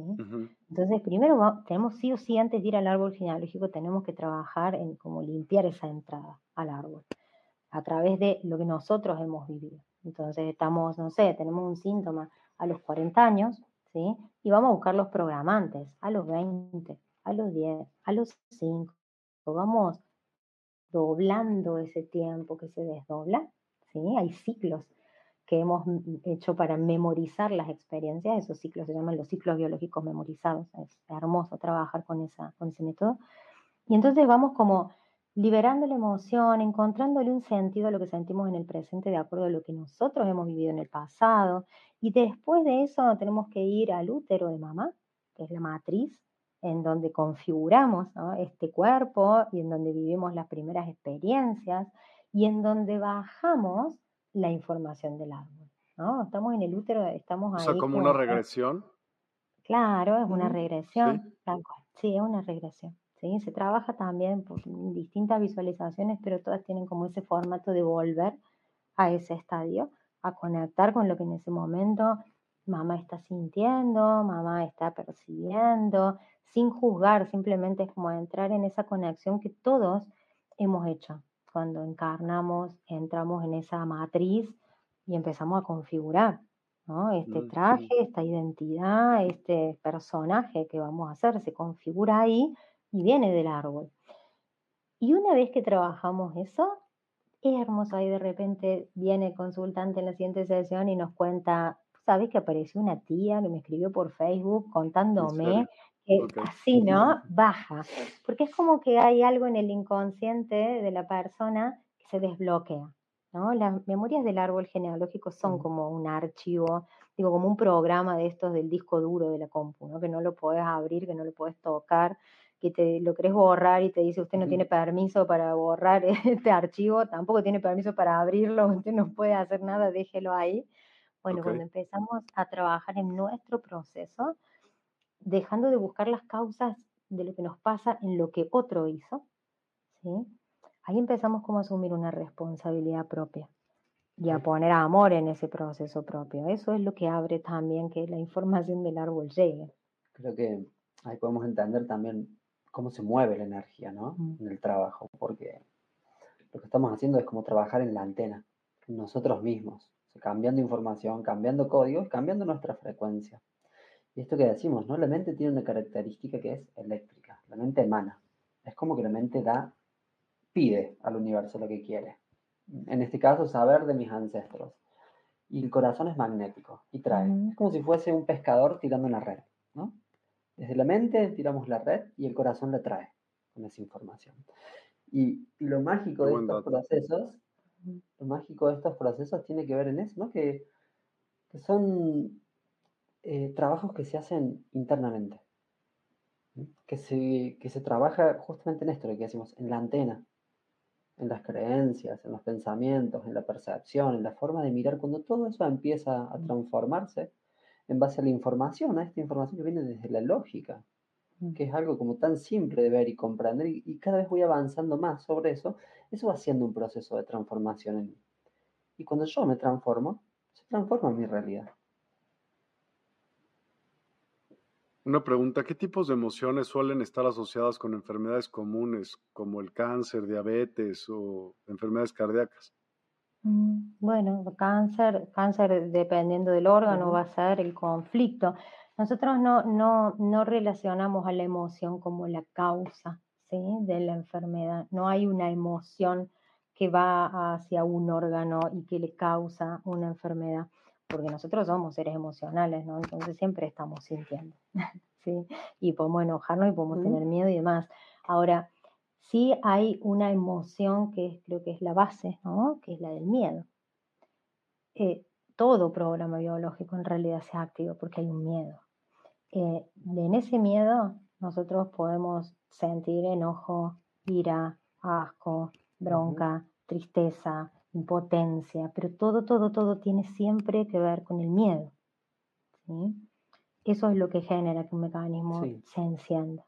Creo que podemos entender también estas energías, ¿no? De las que acaba de hablar Dani, mm. como energías que tienen la característica densa o como negativas, ¿no? Por su carga. Y estas energías negativas lo que hacen es densificarnos. Y este sistema justamente lo que pide, o este salto evolutivo, es donde vamos yendo más rápido, donde todo tiene que vibrar más rápido. Y estas emociones vibran denso, lento. Entonces nos tiran para abajo a nivel programa. Por eso hablamos de cómo esto sirve como herramienta como para la ascensión del alma, ¿no? en este camino que venimos haciendo más allá de esta experiencia humana. estas emociones, mm. o, esto que el cuerpo nos muestra, en donde también hay emociones involucradas, nos muestra dónde hay que trabajar. Mm. ¿Qué es, lo que nos tira para abajo a nivel energético? Sí, es como una oportunidad. O sea, cuando hablas, ¿qué dices, por ejemplo, de órganos, no? Entonces depende el órgano de en ese caso del cáncer, pero vamos a hablar de cualquiera. ¿Os das cuenta? ¿Por qué no nos platican un poquito acerca de qué el órgano, si el hígado está mal, entonces hay que fijarse, o sea, como en casa, por ejemplo, quienes puedan también beneficiarse, exacto, de este tipo de pláticas para decir, ah, tengo que poner atención en esto porque yo tengo hígado graso, por decirte algo. Claro, tal cual. Tenemos que aprender a pensar lógicamente, ¿no? Lógicamente, es decir, pensar en el sentido, en el para qué del órgano, ¿sí? En el para qué del órgano. Y por ahí, bueno, claro, ¿qué función tiene, no? ¿Cuál es la función de ese tejido? ¿Cuál es la función de ese órgano? Y por ejemplo, si nosotros pensamos en el hígado, ¿no? Y para ver, por ejemplo, no sé, un, un cáncer de hígado, tenemos que ver qué está haciendo el hígado cuando hay un cáncer. Está haciendo una proliferación, ¿sí? Hay más células, hay más hígado. Y no son células como todas, son supercélulas. Son células como las otras, pero tienen una función ¿sí? mucho más potente. Entonces proliferan rapidísimo porque es urgente el conflicto en el hígado. El hígado tiene muchas funciones, entre las principales es regular el metabolismo y el proceso de la energía ¿sí? que se va a distribuir al cuerpo. Entonces podemos decir que es como una central que capta esa energía que es enviada al resto de los órganos para que funcione. Entonces rige estas cuestiones de lo que para nosotros es vital para sobrevivir. Es como si fuese, nosotros muchas veces decimos la alacena, ¿no? Donde guardo todo, ¿no? las latas, lo, lo, que se conserva mejor, claro, tal cual. Ahí guardo la, todo lo que me va a dar vitalidad, ¿sí? Si, por ejemplo, eh, nosotros lo pensamos desde la lógica, decimos, bueno, ¿para qué el hígado está haciendo más hígado? ¿Sí? ¿Cuál es el conflicto ahí? ¿Para qué se está agrandando la alacena? Claro, tal cual. ¿Para qué estoy guardando más ahí? ¿Para qué estoy exacerbando esa función? Entonces, el conflicto, por ejemplo, en el hígado es un conflicto de miedo a carecer de lo vital. ¿Sí? Miedo a carecer de lo vital. O yo lo hablo en un lenguaje muy neutro, porque después podemos poner ejemplos, pero por ejemplo en una sesión, en una consulta, nosotros siempre vamos a tratar de usar un lenguaje bien neutro para que sea la persona la que lo pueda llenar de contenido. Porque quizás para mí lo vital es el dinero, ¿sí? Pero quizás para Mati lo vital eh, es eh, el trabajo. Y quizás para otra persona lo vital es la comida. ¿sí? Entonces, por ejemplo, una persona a la que le diagnostican eh, cáncer de colon, ¿sí? O de estómago, o de esófago, ahí el de esófago es algo como clásico, cáncer de esófago, diagnóstico. Usted tiene esto, mm, vamos a ver cómo hace para comer, ¿no? No va a poder alimentarse, va a tener que alimentarse por otras vías, entonces probablemente la persona empieza a bajar de peso y su percepción es que no puede alimentarse, ¿sí? Es que a su cuerpo le va a faltar lo vital. Quizás no le falta, pero es su percepción. Entonces el hígado, que es lo más común, ¿no? Nosotros cuando vemos que hay un cáncer en un órgano, la medicina alópata dice, cuidado porque puede hacer metástasis. Eso es una cosa ilógica totalmente, totalmente ilógica. Es como que eh, una célula del esófago se vaya al hígado y genere una reproducción celular en el hígado. Una célula de esófago es una célula de esófago, no puede vivir en otro órgano. No puede no va una célula a otro órgano y hace estrago, eso no sucede. Eh, pero en sí lo que podemos ver, por ejemplo, en la mayoría de los cánceres de hígado, es que son personas que viven con este conflicto de carencia, ¿sí? Fuerte, ¿sí? De que de repente, porque para que sea un cáncer eh, no es una situación a la que la persona está acostumbrada, es un choque, ¿sí? Que le ocurre biológico, es un impacto un diagnóstico en donde le dicen usted ahora eh, va a tener que dejar de comer y va a tener que alimentarse por otra vía, o es una persona que de repente recibe la noticia de eh, cierra la empresa, se quedan todos sin trabajo, ¿sí? O de repente es una persona que pierde su negocio, ¿no? Y pierde el sustento con el que mantiene su familia. Entonces ahí el conflicto es cómo alimento a la familia, ¿sí? O cómo me alimento yo, cómo que genero esto que es lo vital para mí. Bien. Por eso cuando hablamos de los conflictos hablamos desde el neutro, ¿no? Un conflicto de carecer de lo vital. Y entonces la persona que tiene cáncer de hígado, enseguida, eso es hermoso, enseguida dice, sí, a mí me pasó tal cosa. Y ese tal cosa es lo que a la persona le, le pone ese significado. ¿A qué tipo de críticas se enfrentan ustedes? ¿Son las más comunes con la biodescodificación y cómo lo, lo pueden explicar para refutar? ¿En nombre de la biodescodificación en general o en nombre nuestro? no, en nombre de la biodescodificación en general, ¿no? O sea, de las personas que digan, ay, sí, por eso.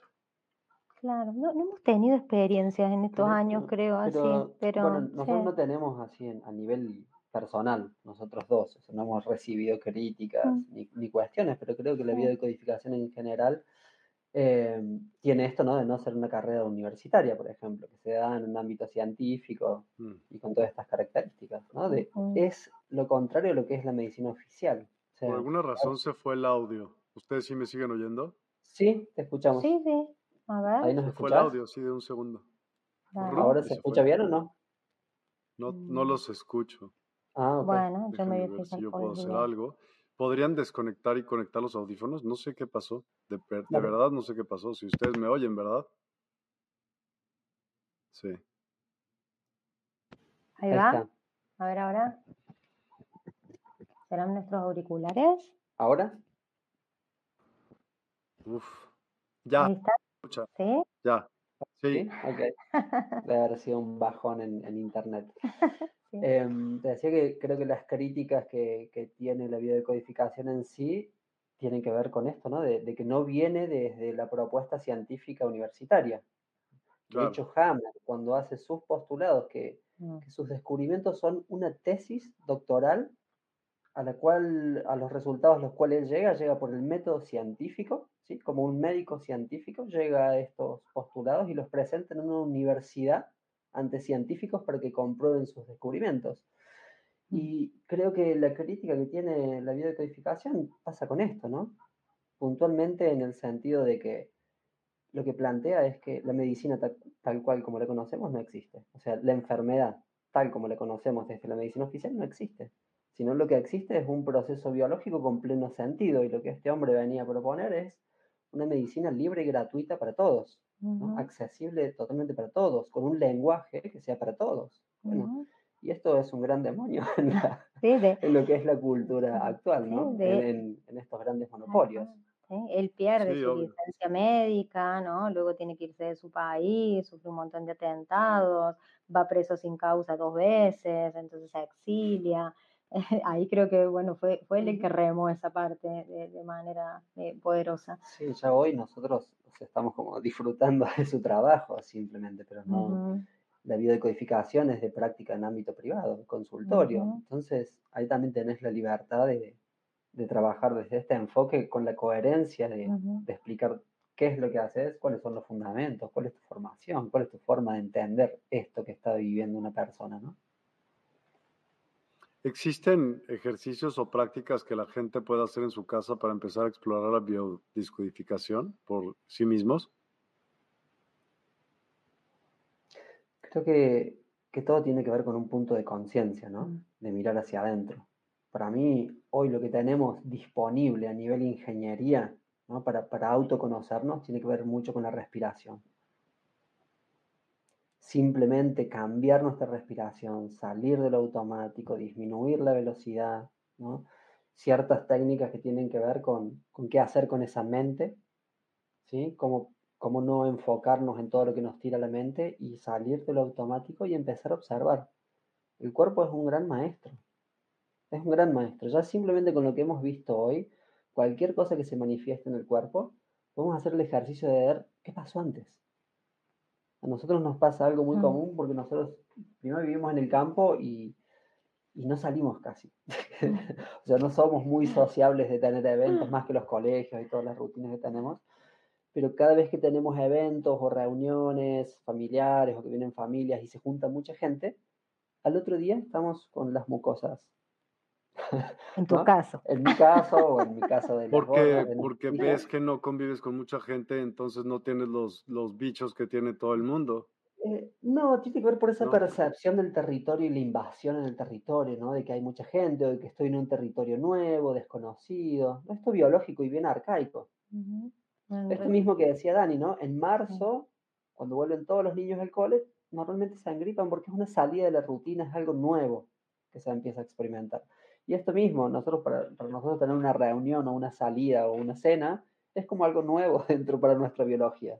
Entonces nuestra biología pone en marcha un sistema para recopilar información en ese evento, nada más. Y así Mati se congestiona.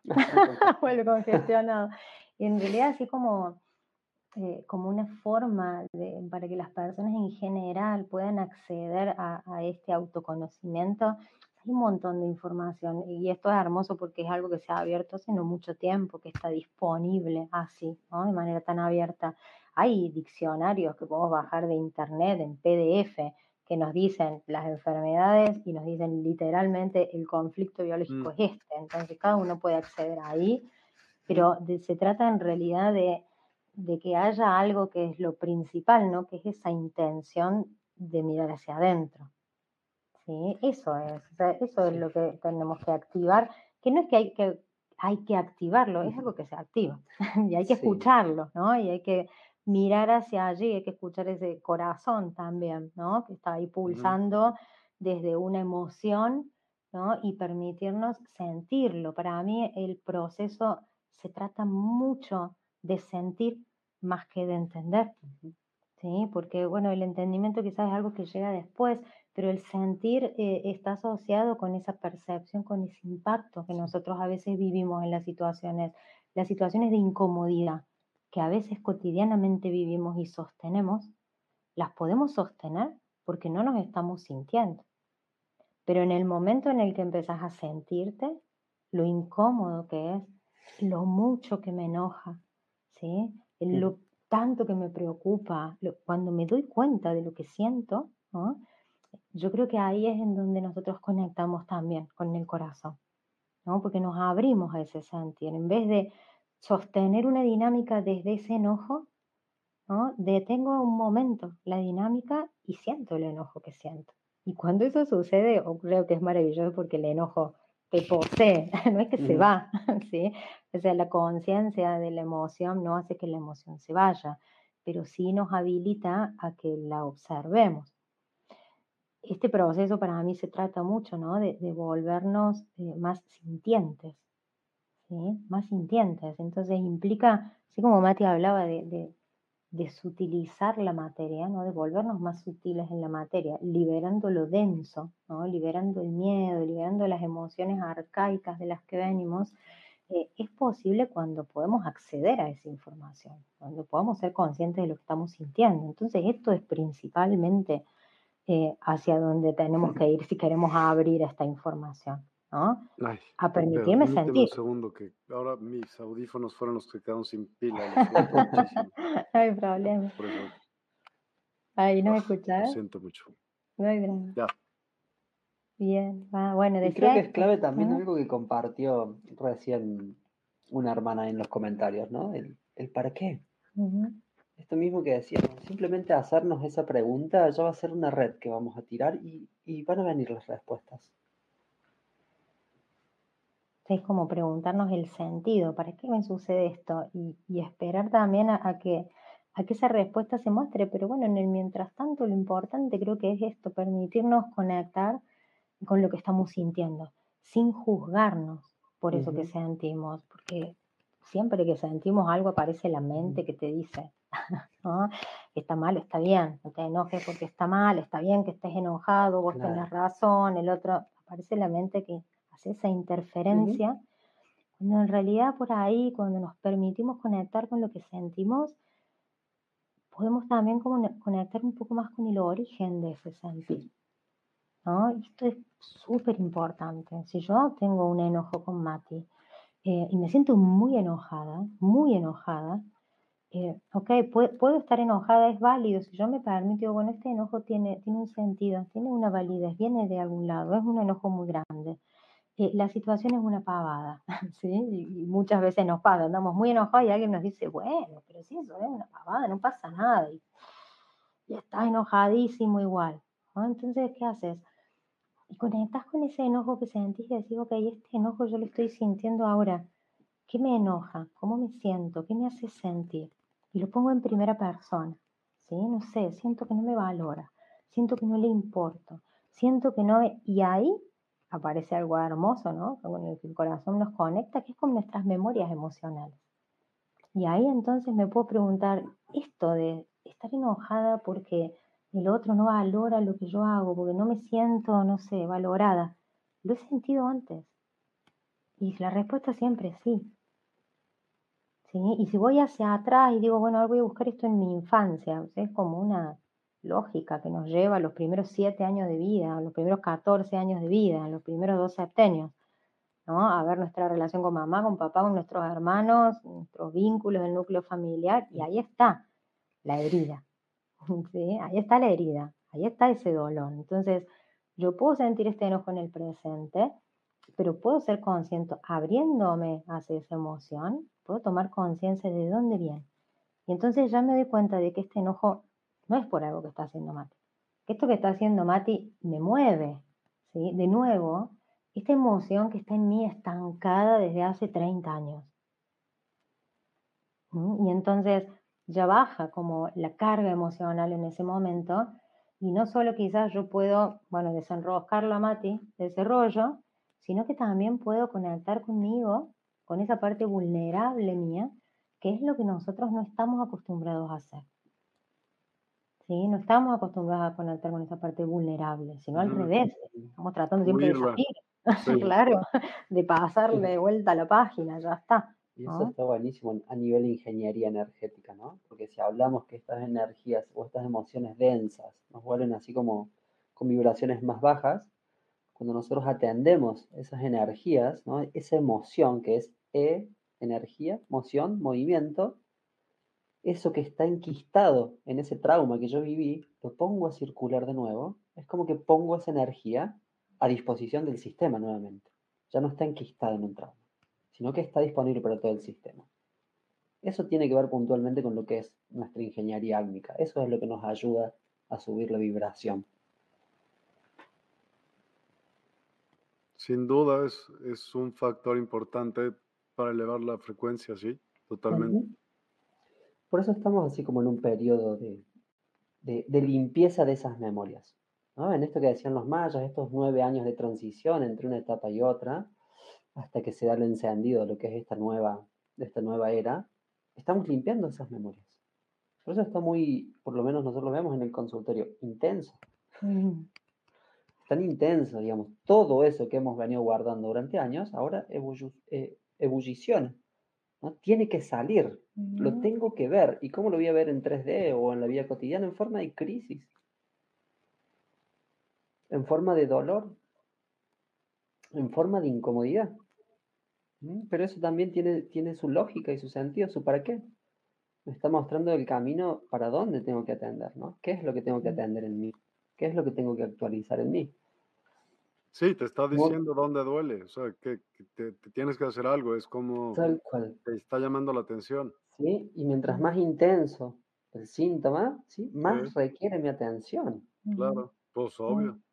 Sí, sí, nosotros decimos muchas veces el cuerpo es un manual un manual de autoconocimiento, ¿no? Es si nosotros podemos eh, acceder a este conocimiento que ya está en nosotros, o sea, podemos ir a un diccionario de biodecodificación un par de veces, o sea, todas las veces que queremos, pero ya hay algo que se instala en nuestra mente, que es ese modo conciencia, ese modo lógico, entonces ya cualquier cosa que el cuerpo manifieste, ya sea algo biológico, ya sea un accidente, ya sea que me aprieto el dedo con la puerta, me aprieto el dedo de la autoridad de la mano derecha que rige las cuestiones de pareja o de hermanos o de padres, del lado derecho, me aprieto este dedo que hace así, y bueno, y enseguida quizás puedo decir, claro, es que tengo una culpa, ¿no? tengo un conflicto con la autoridad que ejerzo con fulano de tal. Entonces es como una conciencia online, ¿no? Que te permite ahí como comprender en el momento cuál es el sentido de eso que la materia que sos está expresando, ¿no? Esta materia que sos lo que te está mostrando en códigos es en, qué vibración estás, ¿no? ¿En qué pensamientos estás sosteniendo? ¿Sí? Entonces de alguna manera es como que te, te lleva hacia adentro. Es realmente un viaje hacia adentro. Yo siempre insisto en, que es el viaje, no es hacia otro lado. Es inmenso. total. Hablando de viajes, al final de cada programa hacemos un ejercicio de alguna meditación o visualización. ¿Les gustaría hacer alguna? Dale, sí, justo hablábamos, ¿tenés ganas? ¿Sí? ¿Dale? Bueno, dale, sí, recién decíamos, bueno, ¿quién la hace? No importa, que salga, decíamos. Pueden hacerla los dos, pues están ahí los dos, ¿no? Dale, dale. Yo les voy a poner un poco de música y voy a, eh, ¿cómo se llama? A cuadrar para que la música esté acorde a su voz y no tengan ningún problema. Y ahorita nos vemos. Adelante. bueno, dale, gracias. Gracias.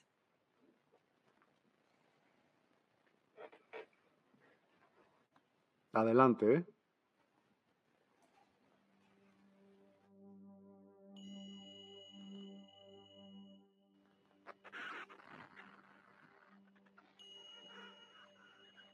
Vamos a cerrar los ojos. Conectarnos con la respiración.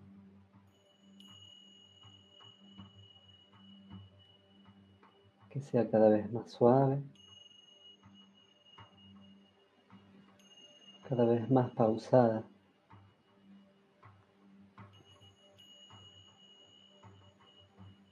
Todos los pensamientos que vayan apareciendo en la mente simplemente los voy a observar y voy a dejar que sigan de largo como una hoja en el viento. Voy a poner mi atención nuevamente en la respiración.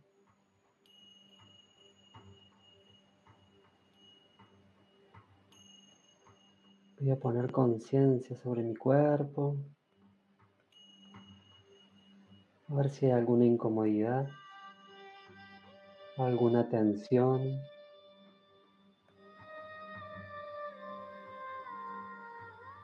Y con cada exhalación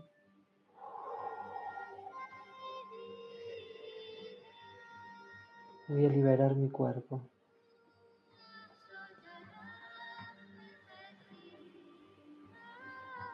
Mientras la respiración es cada vez más suave y cada vez más pausada.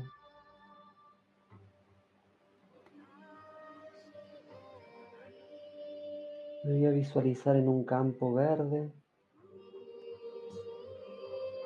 descalzo, con el césped muy suave. Voy a poner conciencia en mis pies, sintiendo la tierra, el fresco, el sol en mi rostro.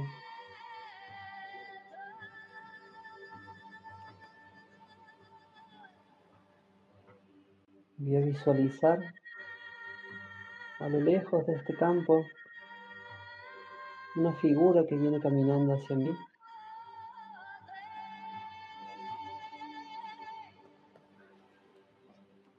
A medida que se acerca,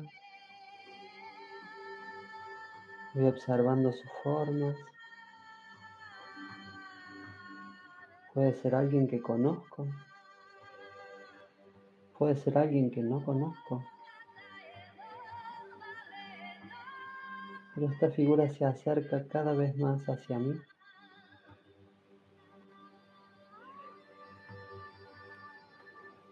Hasta quedar al frente mío.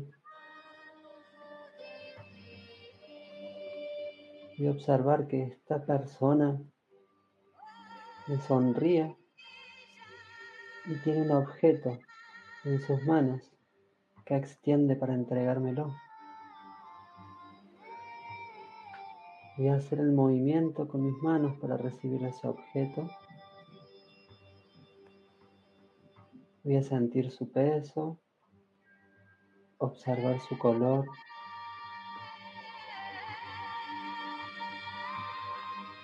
Sentir su energía. Este objeto simboliza un recurso que me es entregado a mí en este momento como un presente. Y hacer el movimiento de ingresar este objeto en mi corazón. Este objeto se va a sutilizar e ingresar suavemente en mi corazón. Y una vez que ingrese, el color del objeto se va a distribuir por todo mi cuerpo. Mi cuerpo va a quedar todo de ese color, brillante y sutil. este ser que me entrega el objeto sonríe, me hace una reverencia y emprende la vuelta.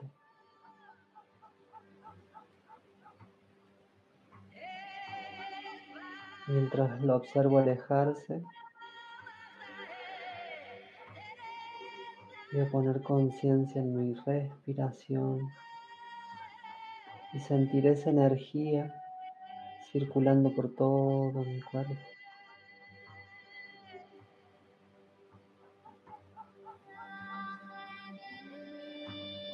ascendiendo hasta la coronilla y bajando hasta la planta de los pies.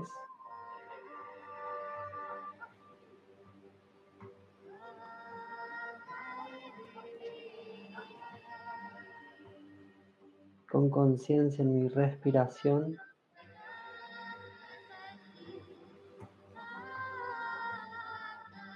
Cada una de mis células va a haber recibido este recurso y este regalo que me es entregado para este momento presente.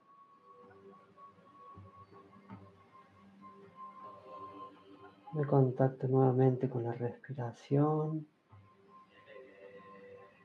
Exhalo con ruido para liberar la vieja energía y la vieja frecuencia.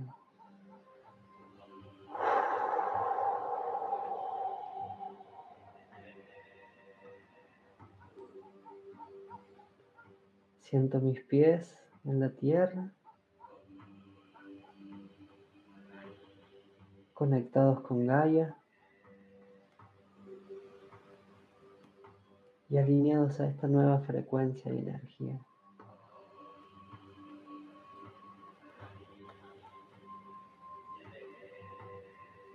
Voy a poner conciencia nuevamente en mi cuerpo, hacer todos los movimientos que el cuerpo me pida.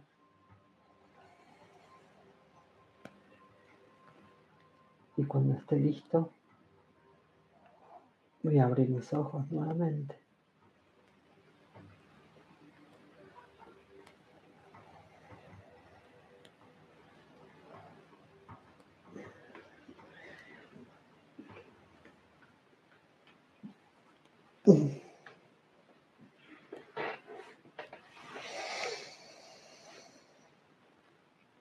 Gracias. Muy padre. Tienes buena voz para dar meditaciones, fíjate. Así resfriado es el secreto. Pero tranquila, como que no, no, modulas tanto la voz y entonces es, es fácil poder eh, no distraerte. Muchísimas gracias por, por ello. Gracias. Un honor compartir. Por favor, les pediría que digan sus datos en viva voz, ya que este programa se va también a podcasts donde no están viendo, aunque se hayan puesto, pues no se, no se escuchan. Entonces, por favor, para esas personas, si pueden decir sus datos y sus redes para que los puedan localizar y tomar también alguna terapia, pueden hacer terapias remotas, ¿no? Cuéntenos de eso, por favor. Y de que estarán pronto en despierta.online, así que también por ahí, cuéntenos un poco. Ahí también nos van a encontrar, sí. En las redes estamos principalmente en Instagram como arroba Escuela Nuevo Paradigma. igual en Facebook. Igual en Facebook, Escuela Nuevo Paradigma, ¿sí? Figura como biodecodificación transpersonal, ¿sí? Así es como nombramos a la escuela. Y nuestro WhatsApp es más 54 de Argentina, 351-672-690. Más 54 351 672 6690. ¿sí? Figura también el teléfono, otro teléfono de contacto en nuestra página. Y tenemos la página también que es www.escuelanuevoparadigma.com. La decía mal. y mandaban a cualquier lado. Ya sé, pues mil gracias, de verdad. qué, bonita pareja hacen, la verdad. Sabe que se llevan a todo dar y los felicito por hacer esto en conjunto. Creo que necesitamos más cooperación, sin duda alguna. Y pues bienvenidos y gracias una vez más por haber acompañados y dado eh, esta información el día de hoy. Gracias por su tiempo, realmente. Un placer, gracias. La era de Acuario, las comunidades y para todos, todos claro. Perdón, no entendí. ¿Qué es Acuario? La nueva era, la era de Acuario, ¿no? En donde trae esta característica de las energías, en donde se empiezan a formar las comunidades y en donde la información se empieza a liberar. Para todos, todo. Totalmente. Pues un millón de gracias. Sé que está allá. Sí, pero lo hemos disfrutado un montón, gracias, ha pasado rapidísimo. sí, totalmente. Sí, un beso grande, gracias, a, gracias todos. a todos los que compartieron este espacio. Creo que la intención es esa, ¿no? Expandir el corazón con información. Absolutamente. Gracias. gracias, gracias, gracias. Buenas noches. Buenas noches.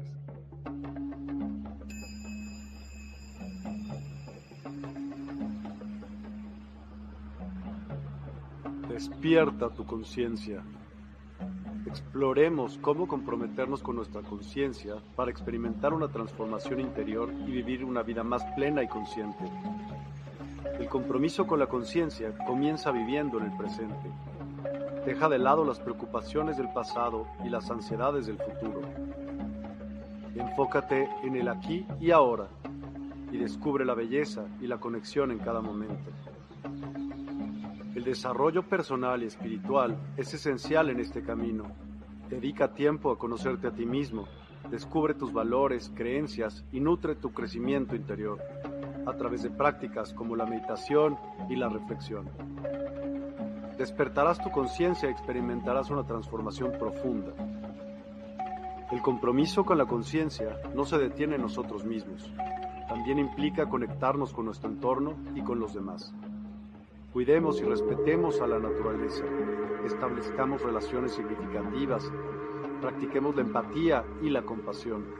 Juntos podemos construir un mundo más consciente y equilibrado. Únete a nuestra comunidad en Despierta. Participa en nuestros programas en vivo, donde descubrirás enseñanzas inspiradoras, técnicas de meditación y conversaciones reveladoras. Síguenos en nuestras redes sociales para obtener contenido adicional y ser parte de nuestro movimiento de despertar de la conciencia. El compromiso con la conciencia es un viaje personal, pero juntos podemos construir una comunidad consciente y transformadora. Es hora de despertar tu conciencia y marcar la diferencia en tu vida y en el mundo. Despierta tu conciencia y únete a nosotros en este emocionante viaje de transformación.